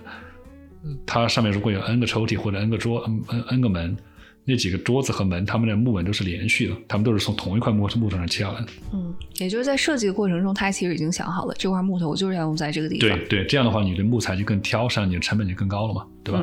那如果你是量产，那你随便选几块木头，只要能做出这个形状来就行，上面的木纹是不是达到一个和谐的 pattern，你根本不在意，对吧？所以这么看来，就是说，你定制的家具之所以它比较少，主要还是它原材料稀缺，是吧？比如说你要木纹都对得上的话，那也不是有很多木头，而且你就算是，呃，第一个跟第二个做木头都能木纹都能对上，但它俩对完了的木纹其实也是不一样的。它就是材料决定它这个可能就是做完了就只有一份儿，对吧？对对，一一个是木纹可能比较稀缺，一个呢是你对材料更挑，对吧？还有就是你可能中间。细节上处理花的时间更多嘛，然后这个也也跟一样嘛，高档餐馆做菜对吧？同一块牛肉，也许百分之八十都切掉了，就就用那一小块儿，或者什么菜也周围全切了扔了，普通餐馆也许全都给你切了用了，对吧？对，所以其实我刚刚就在思考，嗯，我觉得在现代我们能够接触到的这些每日生活中生活生产所需要的东西，或者是纯兴趣爱好的领域内，哪些还跟木工比较相似的？我觉得，就你这一番，咱们这期谈话之后，我确实觉得木工是一个很特别的东西，因为确实就在于你像你说的木纹的连续性的这个方面。嗯，我觉得在其他的方面其实很难。非常小的方面，对，还有很很很小的一个方面。但是我的意思是，它其实非常的综合，它确实考验了一个嗯木工作品从设计到最后成品完成，各个呃环节的把控都会呃对直接影响到这个最终结果，对吗？你可以说每个环节你都可以有很多小心思，对吧？这些小心思实际上就是，而且要不然就变成时间，要不然变成钱，是吧？对，它会体现在最终这个结果上。对，嗯，我其实挺难想到一个就是同样可以类比的东西。也许就比如说我刚才想到，呃，叫什么那个现代的那个玻璃制品，就很多人就吹玻璃了，对，吹玻璃或者做吹玻璃做陶，也也有一点点这个感觉，就因为你可能每一次尝试的结果都不百分之百的一样，而且你这个过程也不是百分之百可控的。呃，这个这个跟玻璃，我觉得最类似的比喻也许不是玻璃吧，因为玻璃实际上还是一个人造材料嘛。但就说最可控的是，任何用天然材料来生产手工艺品的行业，都跟木工有类似的关系。比如说做皮具，对吧？皮具的话，你皮是天然材料嘛，你可能有不同的皮，那上面你可以做很多处理，你也可以涂颜色。但这个皮本身的好坏，以及你把各种皮合在一起，比如做成一个包，你中间的手手艺，对吧？包括你这个线有没有线头，然后我也上我也不知道，我也不熟悉。或者说是，就比如说石石雕、玉雕这些，所有就像王天说的，就是它天然这个材料存在差异性的东西，你都是跟木工基本上是一个道理。其实你很多情况下做饭也是一样的。那你这个这块猪肉跟那块猪肉之间也有些许的不同。那所以其实我倒不觉得像木工这样的艺术形式、创作形式特别少，只不过就是说我们可能对很多这种手工艺并没有特别的了解，就从表面。上看觉得它是一个挺单一技术就能达成，或者说是一个只有技术并没有任何创新和设计的这种元素的一个行为。但其实你可能深挖以后就会发现，它还是需要非常综合的这个，就包括技术，包括就像王天刚才说的，你对你的材料的认知，你可能需要知道什么植物学啊，什么知道很多东西，其他的学科的一些知识，还有就是你本身也是要有这个审美，这个也并不是说，呃，是一个成熟的木工他就能做出来。一个特别 timeless 的家具，对吧？所以其实我是觉得很多手工艺都是这个性质的哈。对，但木木工的话，我觉得就是说比较 comprehensive，对吧？这几个点它都可以 touch 上，它又是自然材料，又有设计，又有工程，然后也有就说跟人的 interaction 的这个部分。所以说，啊，最后比如说也有涂装，也有什么的，就各方面它都能呃 cover 到一点，或者是需要一些那方面的知识，让最后成品。能够更好，但如果你的兴趣只是在其中一个小方面的话，实际上你也可以 enjoy 它的很多部分了，对吧？你不需要，就是说头到头两头所有部分都亲自处理。对，而且我觉得它就是像很多这种。手工艺的工作就是你开头可能比较容易，就是你上手呢并不是特别难。你要是想学会一些基本的呀啊操作，或者说有一些基本的设备，你就可以呃开始做。但是最后做到特别精专、特别好的，还是就是金字塔尖儿那么一点儿啊。这个可能对一个人的天赋啊，包括后天的一些呃自我的这个修行，也要要求的比较高啊。所以我感觉木工其实也是这么一个情况。对。但我觉得一般人你开始不用目标定那么高嘛，我也对一般人不要目标定成我要做出不朽的作品，对吧？哎，就先满足你的日常需要嘛。就我做的所有东西都是为了满足日常需要，同时你又可以增加一点自己的设计，增加一点自己的心思，对吧？这样就说给你自己的周围增加一些你自己的印记。其实，其实好多做这种东西，它并不是说我要做出来一个东西，然后做的特好。有些人他可能觉得本身做这个东西的过程是他比较想要的，就是它确实是一个你可以专注在一件事情上，然后又稍微有一点体力的活动，所以可以让你就是身心上都得到一种放松。你可能做出来这个成品，你就觉得哎呀也还行吧，就也不是说特别好，但是本身过程上你满足了，它也是一个很好的放松的这个业余的爱好啊。我倒觉得就是大家不用。强求你每个做出来放在 家里，然后都能用，然后每个人来了以后就说：“哇，你这个好好啊！”每每个东西都要传家一百年。对对。之前不是有一个运动嘛，就是在二十世纪初，就是这个 arts and crafts 这个运动，呃，艺术与工艺运动中，就是在木工对木工界上影响也很大。它中间有一点就是说，你做东西就说不用。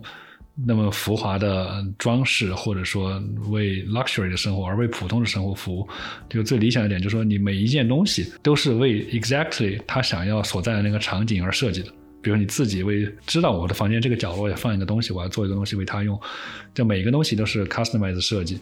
这个东西本身是一个运动的，它运动的精神之一。所以说你不用想到我要去量产什么。实际上你看传统上的宫廷的很多家具，虽然他们都非常精细，做了很多功夫，有无数的工匠花了很多时间，但看起来并没有那么多的灵魂，因为每年都差不多，对吧？实际上他们就是批量生产的。豪华物品只是说花的时间多，而不是说每个东西真正为一个什么特定的场景进行了设计。最后你放在宫殿里面的一个角落，最后也就那样，对吧？但真正实际上真正更难的是每一个场景为每一个具体的人和具体的用途、具体的空间去设计一个刚好放在那个空间里面的一件物体，一个 object。就说 art and craft 是，就说中间你可以想推行这种感觉嘛？这个是大家可以比较 enjoy 的，就是你可以做一个非常顺手，就在那一个特定的场景。满足他，对吧？所以就是这个有点像说怎么去衡量，嗯，一个。作品的设计是好是坏的一个角度吧，就是所谓一期一会的这种专门以人本主义的思想出发，为了那个用户而去围绕他的需求设计，对吧？非常在意他所要服务的对象，而不是说我做一个随便谁用都行。对，也就是说，一个嗯木工的作品再怎么样，它也是一个死的物品，它只有和它的用户所结合，和它所对应用的那个场景结合了之后，它才是有一个鲜活的生命和灵魂，还有目的感的一个东西。对对对，你给他，你可以赋予他一点目的感嘛，对吧？就即使是一个非常普通的东西。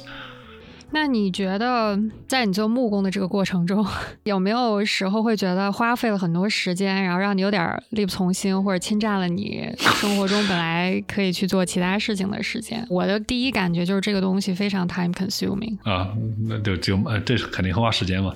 但如果你做比较 enjoy，那就。让它慢慢花呗，就是如果这件事儿已经是你本来就想要做的事儿，那花时间就是正常的呀。也就是说，你在这个过程中所得到的快乐和满足感，其实是大于你可能都用同等时间去做其他事情，让你觉得对，要不然它要不然它就不叫做 hobby 了，对吧？hobby 呢肯定是愿意在上面花时间嘛。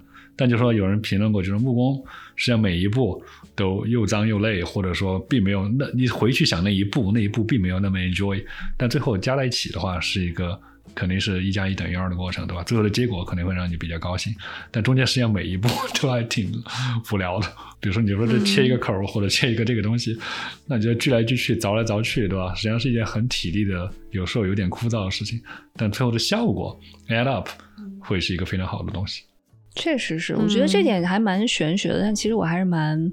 嗯，欣赏和羡慕能够，比如像王天或者 Ruby，其实你也有很多爱好，我觉得还真的是非常的让我觉得嗯特别好。就是你能够发发现一件事情，是你愿意在里面搭功夫、花时间，你愿意花自己的业余时间去思考它，然后嗯一直去做它，然后在过程中怎么想把它做到最呃做到更好，然后你让你自己在其中得到一些快乐感和满足感，其实我觉得蛮难的。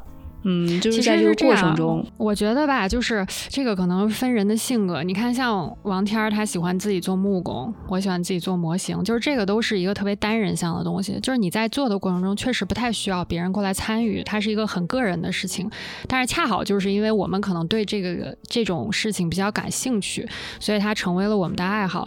但是我觉得也有很多人，就比如说很多像你一样，就可能更 involve 别人的一个。你的爱好可能是更需要，比如说大家多人过来参与一下，然后呢一起做出一个成果来以后，每个人都特别开心，然后你也特别的开心。我觉得可能不太一样，就像比如说你特别喜欢一种团队的体育项目，比如说你喜欢踢球，然后你就跟一堆好巴黎。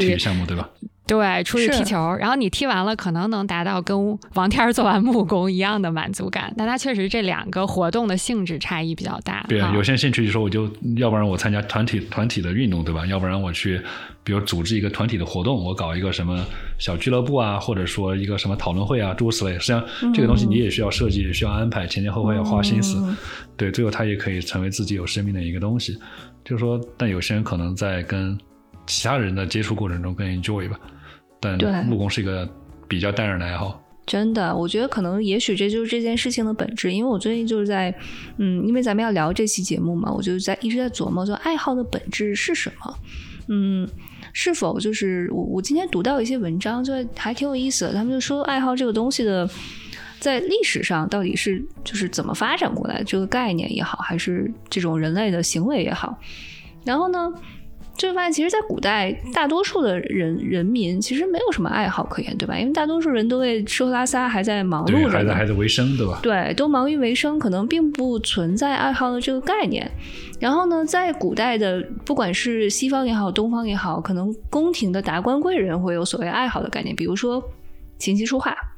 英国好像十六世纪的一个挺挺哎，反正他们那当那那旮旯比较有名的一个 哲学家、政治家就就说，嗯，你要是平常以一个玩乐器为爱好的话，其实是挺好的，但是呢，嗯，要把它完全当做一种个人的空间才能够做的事情，因为如果你在公共场合做的话，他们就会认为你做这个事情就跟吟游诗人或者跟一个。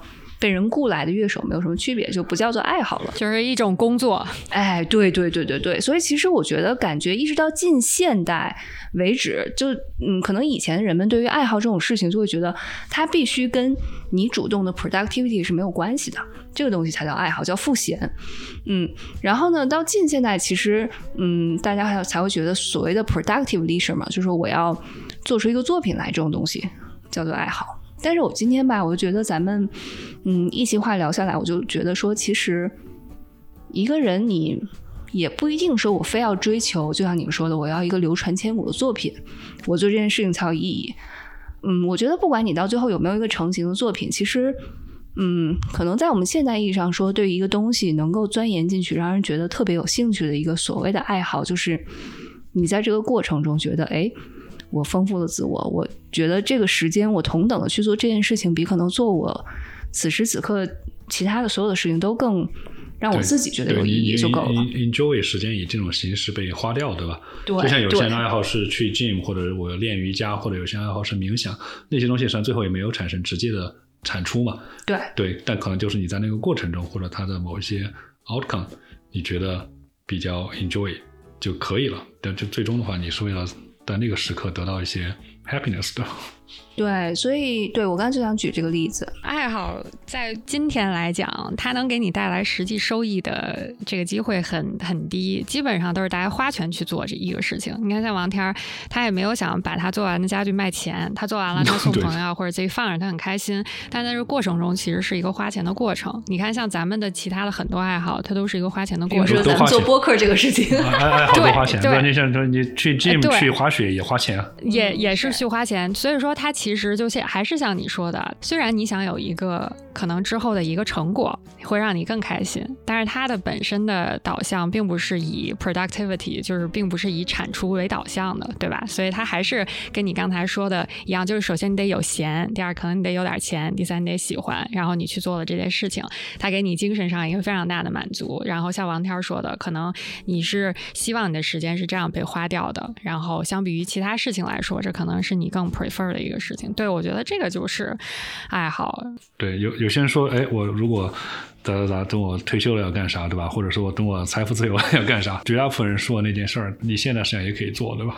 对，我太同意了。就是那件事儿不需要等到不需要延迟满足。有很多其实像你们说的，也许入手并没有想象中那么难。嗯，对，你真的想做就去做。我觉得这可能是我觉得我今天得到最大的一个一个 take away。对对，你觉得你就为了你就为了你就做。如果影响不是中间，如果你工作特别忙，影响你暂时不做也没什么，对吧？但就说前提是先做起来，把你想要做的东西。其实很多爱好，你如果去稍微做一点研究的话，你做的功课都会发现，它有一种你有钱要怎么怎么做。如果你没有那么多的 budget，你要怎么怎么做，就是也可以做。它总是有方法，就穷有穷的办法。我做模型，我就发现穷有穷的办法。对，我想到那句你并不会的成语，就丰俭由人。对，就是这样，丰丰俭由人。所以说呢，其实如果你真的挺喜欢的，如果但是你确实。预算不高，就像王天说的，你可以开始弄点什么小木雕啊，你可能买几把凿子就行了，你并不一定非要真的弄一个工作的这个空间出来，studio 出来，对吧？其实很多其他爱好也是一样，特别是手工艺，有很多东西是你可以先上手，之后慢慢的，呃，一点一点的积累。就我之前是看有一个 YouTube 上有一个小孩，他今年才上大一吧，也不大二，他就是可能是从高一就开始特别喜欢做木工，然后他就把所有其他小男孩攒下来。钱，然后出去泡妞啊，或者说买其他东西的钱都攒来买工具了。然后这个小哥就生生在自己家攒出一个他小的 studio，但是他现在做的东西就做的非常的好。所以说我感觉就是只要你有这个想法，你总是有一个地方可以开始的，你总是慢慢可以积累。对对，起步不起步不需要太多的功夫，实际上有可能是。嗯，然后反过来说的话，其实我觉得啊，大家也不用说逼自己说啊，我今天必须怎么怎么着，就我的 checklist 上里面我有十件想干的事儿，我今儿就必须今天得干一件，也没有那么夸张。我觉得其实，嗯，兴趣它作为一个兴趣，最最好的地方就是它有时候有那种，嗯，他自己敲门找上你的那种 serendipity 的瞬间。就比如说咱们刚才在讲说，哎，你假设现现在已经有一个你发现的爱好了，它能给你的。情绪也好，身心也好，带来各种各样的正面影响。在你做它的过程中，你会觉得，嗯，我这个人好像更沉静了。然后我又学到一些新的东西，嗯。然后我今天就读到一个小故事，我觉得还挺有意思的。就是其实反过来，当你其实，在人生比较低谷的时候，你比较焦虑的时候，这个时候去啊尝试做一些，开始一些新的小爱好，哪怕是再小的一件事情，它可能会变成，嗯。让你自己有一个新的可以去专注的一个领域，然后让你感觉整个人的身心和情绪好一点的一些啊呃一些事情。就比如说，我今天读到一个事情是什么呢？嗯，英国的那个前首相丘吉尔，他其实四十多岁的时候才开始学画画，但其实他有很多就是传世的这种画画的作品。你说他有多好吗？也没有。但确实，我看了一下，我我觉得我感觉这辈子我画不出来那样的，还是还是真挺不错的。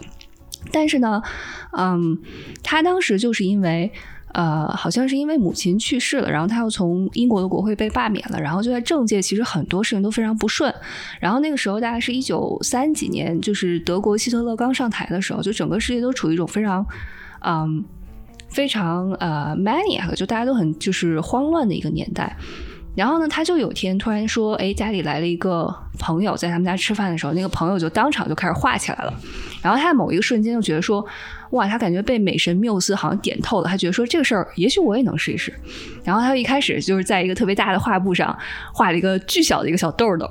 然后他老婆说：没关系，你加油，然后我不会炸着你，继续往下画下去。你先起步，对吧？对对对对对。然后后来就真的是在他老婆的鼓励下，他就。呃，一直坚持在画，然后一直画到他其实呃退休的时候，所以他就觉得说这个东西其实对于他而言是一种在非常艰难的时代能能帮助他走过每一个人生比较大的一个一个啊 challenge 的一个一个东西。实际上就像你每次投入一个爱好，对吧？或者花时间创造一个爱好，实际上也是给自己创造一个精神上可以去。归宿的地方，相当于创造了一个另外可以自己休息的地方，对吧？即使你在不工作，或者你心情心情有劳累，或者什么时候，你总有一个去处可以去。这个去处可以是任何性质的爱好，对吧？就是说，你总有一个默认的可以让自己休息的地方，而不是单纯的焦虑。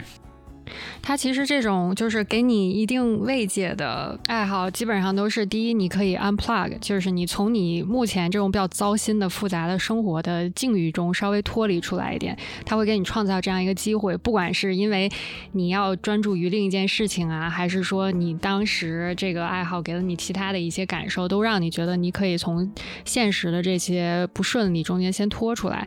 第二个就是说，你肯定在这个过程中还能获得另外一方面的一种。反馈或者说一种回报，不管是精神上的还是物质上的呀，对吧？所以它一般具具备这两个条件，它就可以成为一个想要去做或者至少可以试着去做的一个爱好。我就觉得其实爱好本身它也没有那么的门槛高，就是我必须得做的多好，或者说怎么着我得多喜欢，每天早晨一醒来就想要去做这些事情才是我的爱好吗？也不一定。有的时候你可能累了，你这一个月你都不想干这件事儿，但是过一段时间你可能就觉得，哎，我心情又又想开始做。这件事儿了，其实爱好这个事儿本身就是比较随意，而且确实是没有必要过分强求。尤其是我非常不赞成那种在爱好上极其卷的人，就是要把自己卷的跟以这项爱好为生的人一样。那我觉得那真的是大可不必。就是你在八个小时工作完了以后，你还要给自己再找第二份工作，那我真的觉得就是这不是一个从事你的爱好的一个很好的方式。不不过说回来，如果就是说卷的过程中那人非常 enjoy，他就喜欢卷，是我这也没啥了。那我就不得不说，这个人就是天生卷了。那这个人，对对对，有些人真的是这样的。但我觉得以主观的 happiness 为为参考嘛，就是只要你主观上觉得你自己是高兴，那就可以。对对对，因为有些人可能就是适合就有一搭没一搭。我可能这个阶段爱好是烘焙，我下个阶段爱好是画画，然后过了十年之后我开始学钢琴。其实这个完全无可厚非。那有些人就会觉得，嗯，我有一个爱好，最重要的回馈就是我这个人又多了一个标签，我又多了一个 identity。那这种人其实也大有人在。那如果他就是想做这个事情的话，他会会觉得哇，那我一定要在这个领域内短时间拼出一个一二三四五来。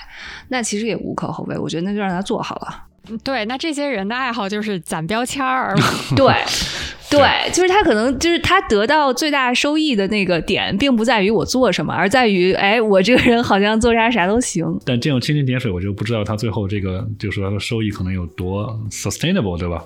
你最后的话可能还是有非常少量的爱好，但是你愿意在上面花足够的时间，走到足够深，那样可能你自己能真正把它认为自己。确实创造了一个新的 identity，然后而有时候也只有走的比较深的情况下嘛，你可能才能知道，呃，好的、坏的或者各方面的事情，可能感受会更深一些。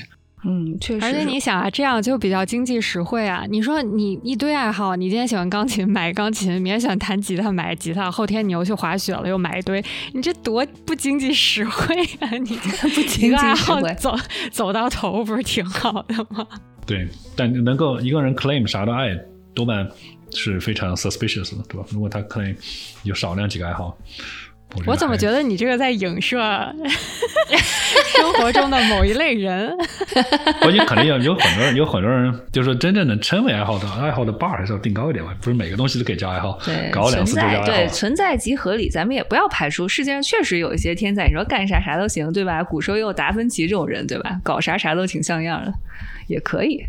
所以你觉得就是王天儿，你对于木工的这个爱好有没有一点就天时地利？就是因为你是在疫情期间开始的，然后疫情期间你的其他选择确实并不多，然后这个呢又是一个你在家可以完成、可以独自完成的一个事情。你觉得有没有这方面的因素？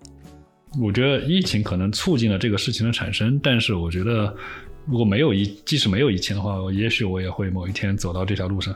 我在没有我，你说，但部分的原因是因为我以前没有自己的房子嘛，有自己房子你才能做这件事儿的。之前之前你并没有这个空间，所以说你爱好可能是那些不依赖于自己有一个车库的。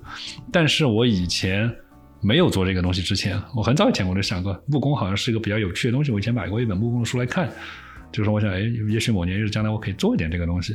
就是很早以前我还是完全没有端倪的情况下，那我想也许对，也许这个是早晚的事情。因为本来原来我对设计之类的东西还还挺感兴趣的嘛。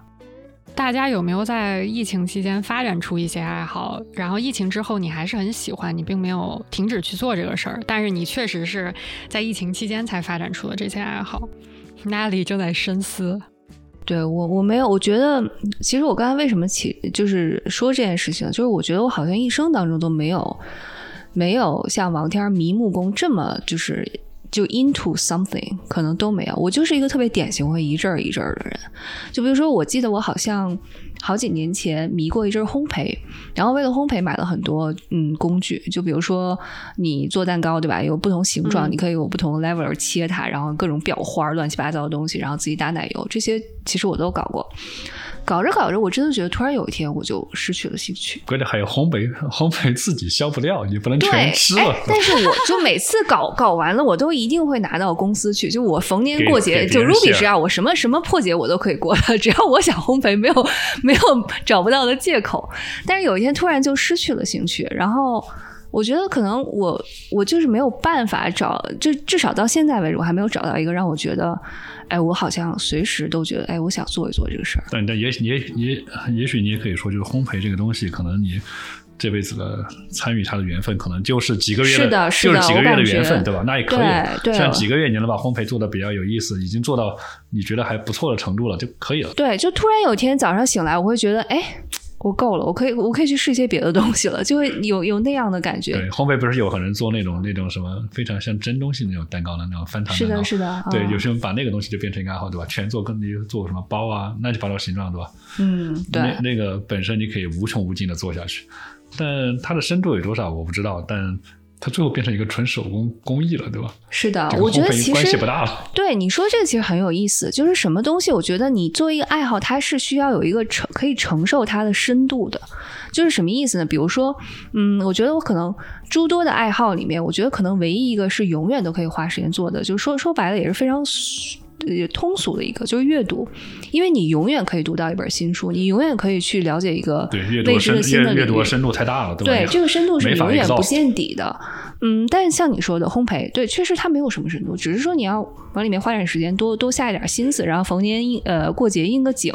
再比如说，我我刚才想起来，疫情期间我还做哪些事情？比如说骑 Peloton，这就是一个简单的体育锻炼，对吧？做 yoga，我每天 allocate 一些时间，很简单就可以做好了。我感觉并不需要花太多自己的心思去设计它，然后往里面搭多少的心血，只是一个时间的啊但所有的、所有的。运动项目的深度就在于，运动项目可能本身都是非常 repetitive 的行为，对吧？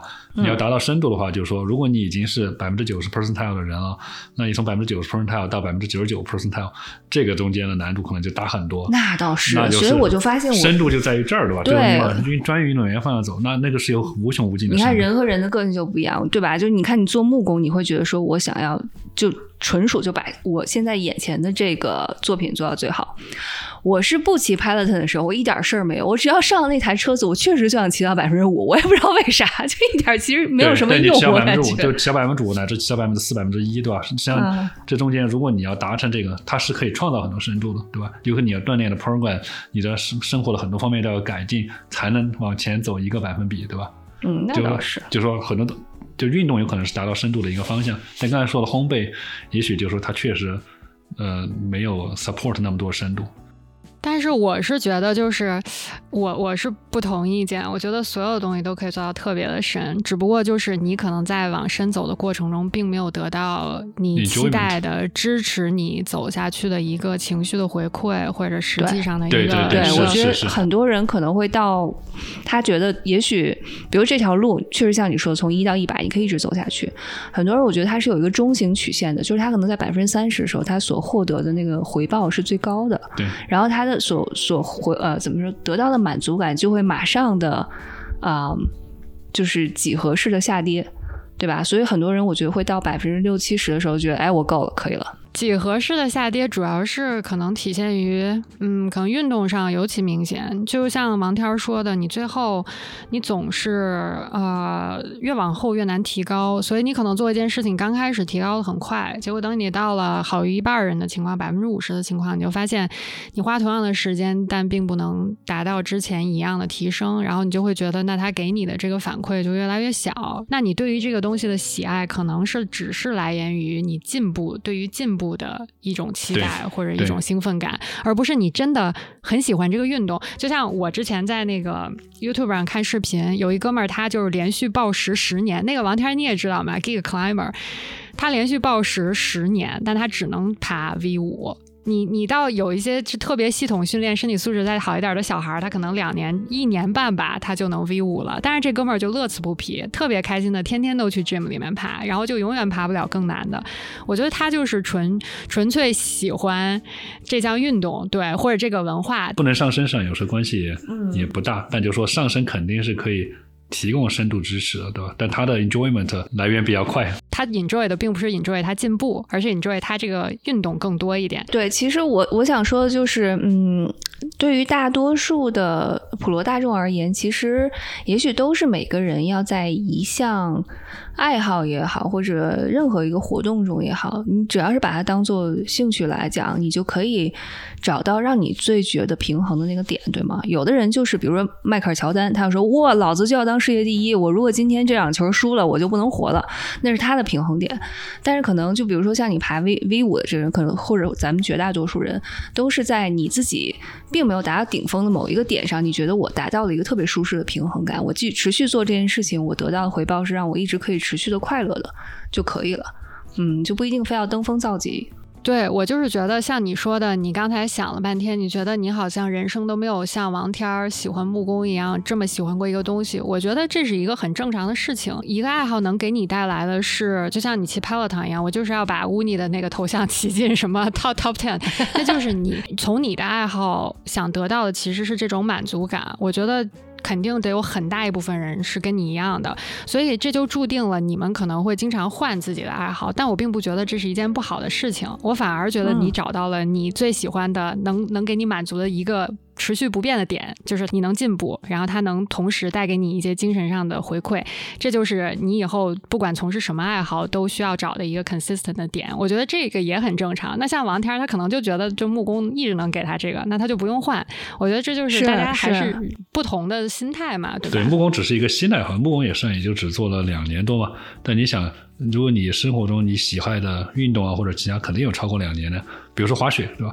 滑雪到某个点，可能我觉得我水平已经没有非常多的增加了，但实际上，而而且我也没有打算去做那些非常不一样之前没有做过的滑雪活动，比如说去个什么跳台、翻跟头什么的，对吧？但每次去我还是还是每年冬天都爱去，对吧？我每我每次去还是非常，我每次去还是非常 enjoy。滑雪也可以被称为是一个你可以。Retreat to 的东西，对吧？比如说你没什么事儿做，或者说你想放松休息一下，不管是心情上还是啥，你总是可以去滑雪。就说滑雪实际上理论上是也是这样一个性质的爱好，比木工可能还要更强一些，对吧？举个例子，嗯，是的，是的。所以其实我刚才想说的是，我觉得今天。这一席聊天，我觉得我好像在你们的，就是嗯，谈自己，尤其王王天在谈自己的爱好的过程中，我稍微体会到了一点他在那个世界里面所所感受到的，嗯，在一件事情投资非常多的时间所得到那种满足感，然后你做出不同作品之后的那种欣喜。所以我觉得啊，还是蛮开心的。可能对于我自己，我并没有找到这样一个方向，但是我会觉得说，哎，好像打打开了一扇窗户，通过网天，我看到了另外一种不同的可能性。嗯，还还蛮有趣的。我是觉得，就是以我对你的观察。就是你虽然没有说一项运动是从头做到尾，但我觉得你喜欢运动这件事情一直都没变。我是觉得，就比如说你进去今天出去骑车骑了三十迈，然后你明天什么在家做瑜伽做的怎么样？我觉得运动本身它就是一个大类的爱好，就是你本身是 enjoy 通过运动，不管你是得到了多巴胺还是得到了任何的东西，这就是你可能最持久的一个爱好。我觉得这个爱好你应该已经坚持很很多年。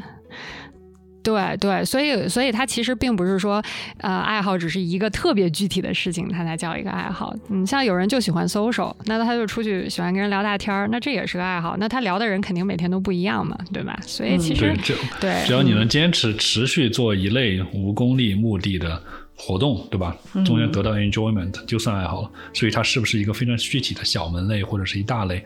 我觉得可能关系都不大，对吧？对对对，嗯。某种程度上，其实我觉得听你聊木工就有点像多重宇宙，就好像虽然我们实际生活中你是无法过多重人生的，但是我觉得一个人，嗯，如果有一个让自己觉得特别喜欢的兴趣爱好，或很深刻的一件事情你一直在做，或者你。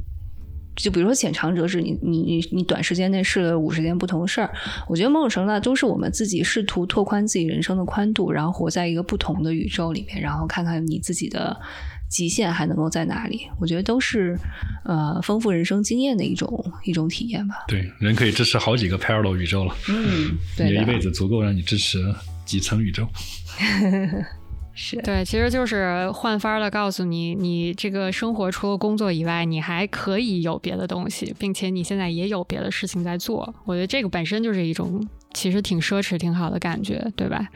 所以说也并不用特别在意你做的到底是个什么。嗯嗯，我可能就就会加一句，就说。你这个有一件事情在做，而且这个事情是你主动选择的，不是说是一种被动的休息，对吧？就你可以天天在家里看电视啊，或者说不知道刷一个什么 网上东西，你可以非常被动的看东西。但是 hobby 更多是像你主动选择去进入那个宇宙，而不是说让其他的东西 coming to you，对吧？这个主动选择实际上会有很大的差异。我我其实今天还读到一篇小文章，我 echo 你一下，刚才说的挺有意思，就是一个 Atlantic 的一个一个专栏作家，他在讲说美国人对待 hobby 这件事情在近现代一些看法，他就会觉得说，嗯很就很大程度上，人们的需求是确实要 craft 自己的另外一重 identity，就是我要主动的去选择另外一重身份。那这样的话，我跟别人介绍自己的时候，就比如说一个人说：“哦，What do you do in your spare time？” 他说：“I'm a runner, I'm a yogist，对吧？”就是你有另外一重身份，但你可能不会说：“哦，I'm a Netflixer。”就是 他不是我现在就在家里面看电视，被动性的工作，professional video watcher。对，exactly。但我我我我觉得呢，嗯，但是他他这篇专栏的的啊啊主题是说，他觉得其实也。这个在某种程度上也许是一种功利，就是你非要让自己贴上一个新的标签儿。如果这个人他就是主动说。我老子今天就是要变成一个活的一个 movie Wikipedia，我就是要看一万部电影，然后我主动选择就是我要变成一个这方面的达人，然后我以后跟谁聊，我都可以像一个人影评人一样。我觉得这样也无可厚非。只是其实我们现在社会，对，就对他会有一个枷锁，对他有一个主观判断，说我靠，你这人怎么就就但这你，但他最后是相当于主动创造了意义嘛？你最终说，你每个人每个人最后人是什么样，你是。你自己的选择最后决定了你人什么样，对吧？你自己就是你自己的选择之和。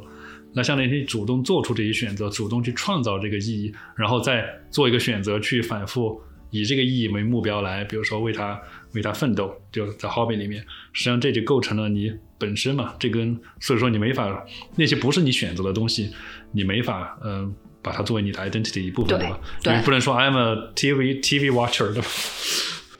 其实你看，就是我，我觉得他他说的现在的社会榨着这些人，并不是榨着他们选的这个事情，并不是说我认为看电影或者看电视是不对的，而是你在从事你的兴趣爱好的时候，你是有输出的。就不管你是制制作了一个东西，创造了一个东西，还是是你输出了你的卡路里，你这个人总是是有你是有 input 的，而且是非常主动的 input，不是被迫的去做这些事情。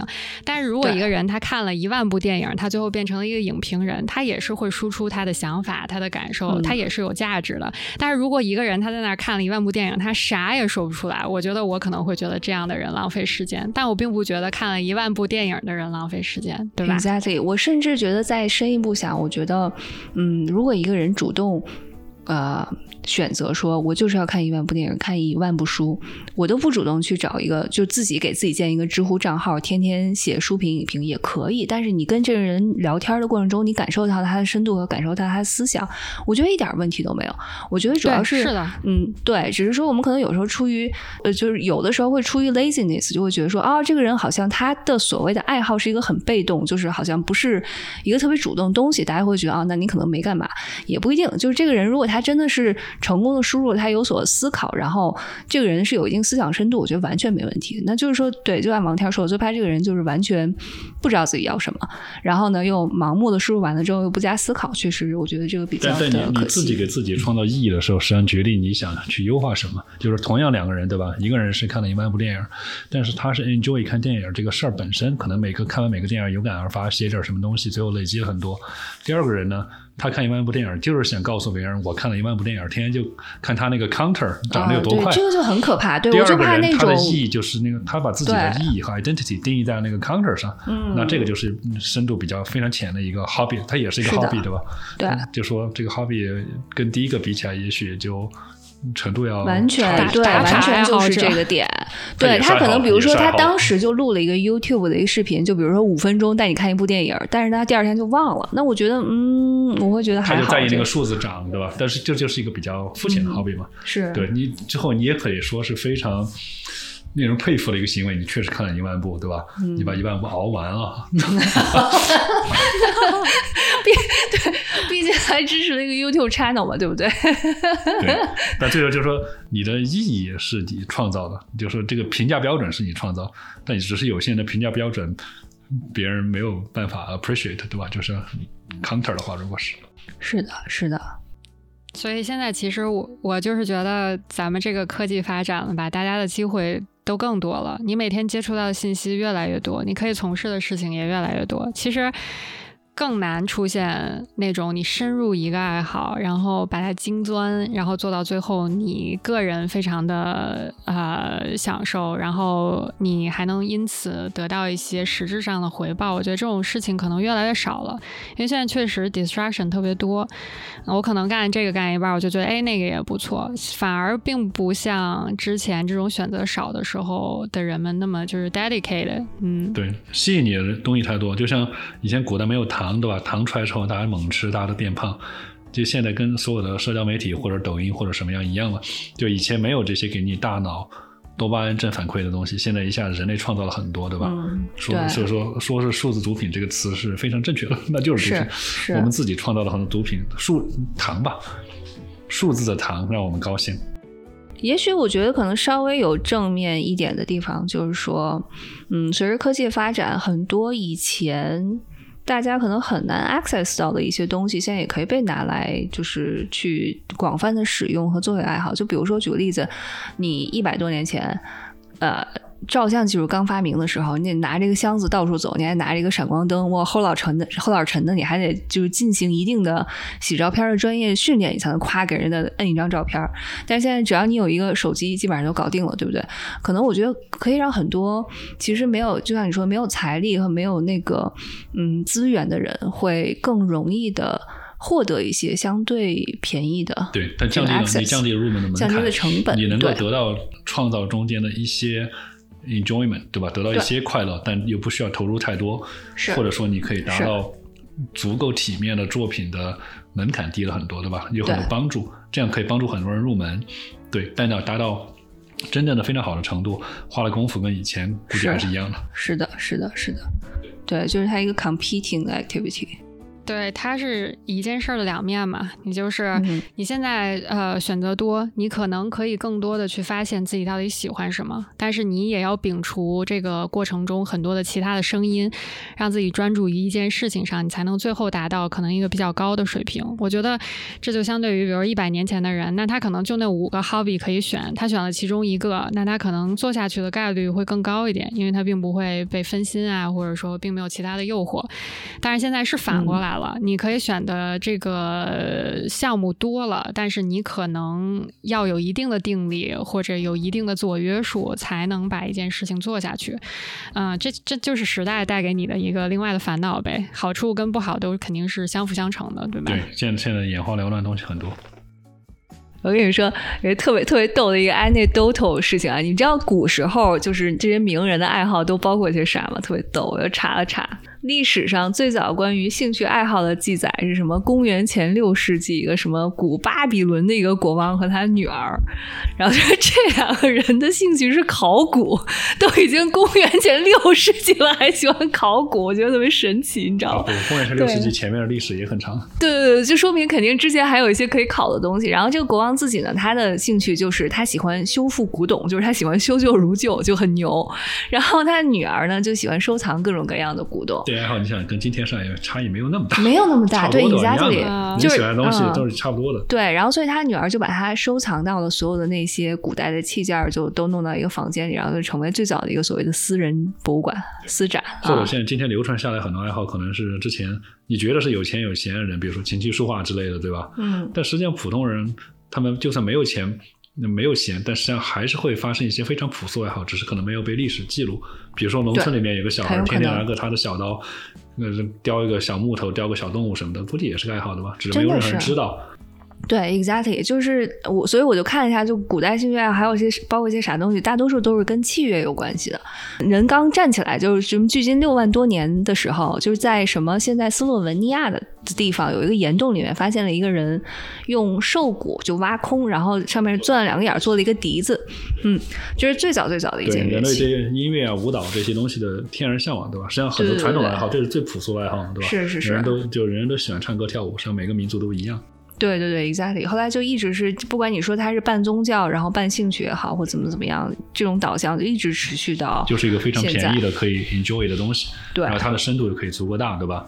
你跳舞或者唱歌呢，显然可以有很多变化。是的，是的，嗯，所以其实今天跟王天聊完了以后吧，我觉得除了对这个做木工这件事情有了更细致的了解，真的是非常细致了。嗯，其实另外呢，也就是推荐有兴趣的小伙伴可以不要有顾虑。就直接去尝试，像王天说的嘛，你开始的时候可以从简，然后之后根据自己的这个实际的情况和自己的这个啊喜好的程度，然后再进一步精进啊，或者进一步扩充你的这个储备。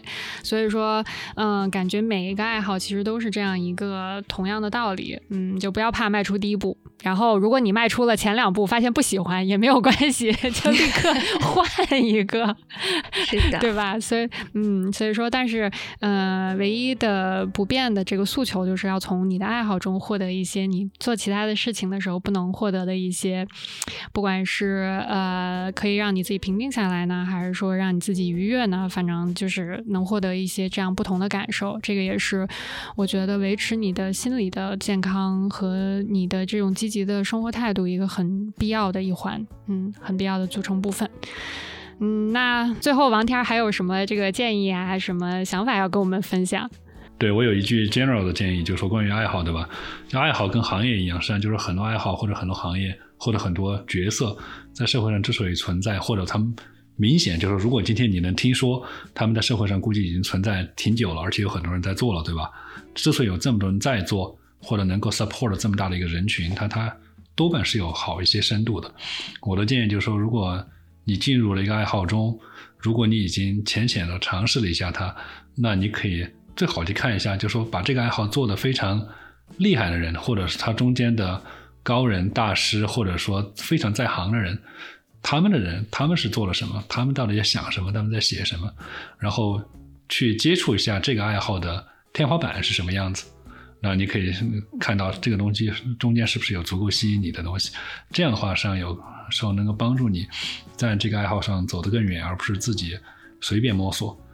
对，但就说很多东西之所以在那儿，又或者是有些东西你不知道它为什么好的话，但有可能就是你没有见到一个人真正就说 do it very well，对吧？你去找这样一个人，他有可能是个大师，他可能写了本书，或者他有个作品，或者他有一个表演，或者什么样的都可以。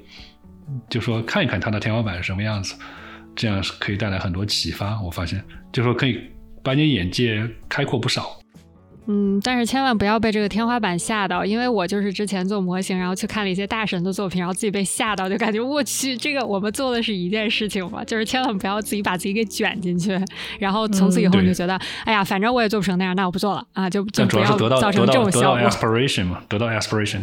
我满脑子刚才想的都是攀岩界的那个 Alex Harnold。我看完了 Free Solo 之后，我就啊，不了不了不了，失敬失敬。那那 你跟他不一样，他的他的大脑的构造确实跟你不太一样，他感知恐惧的那个区域非常不敏感，对，开玩笑，所以这个是天生的，对。但至少就说有一个数字在那嘛，你有 V 三就有 V 四就有 V 五就有 V 六，对吧？对，你光是拼那个数字已经可以走很远了。是是是是，所以呀，嗯，还是祝福大家在。不同爱好的多重宇宙中遇到那个不一样的自己吧。嗯嗯，对啊，那就今天感谢王天过来跟我们聊了一下。之后我感觉王天应该还会返场很多次，因为他这个斜杠的事儿的确是非常值得发掘啊。之后我们先有机会，对，有机会再继续聊吧。嗯，那今天谢谢大家，谢谢王天谢谢，拜拜，谢谢大家，拜拜，嗯，拜拜。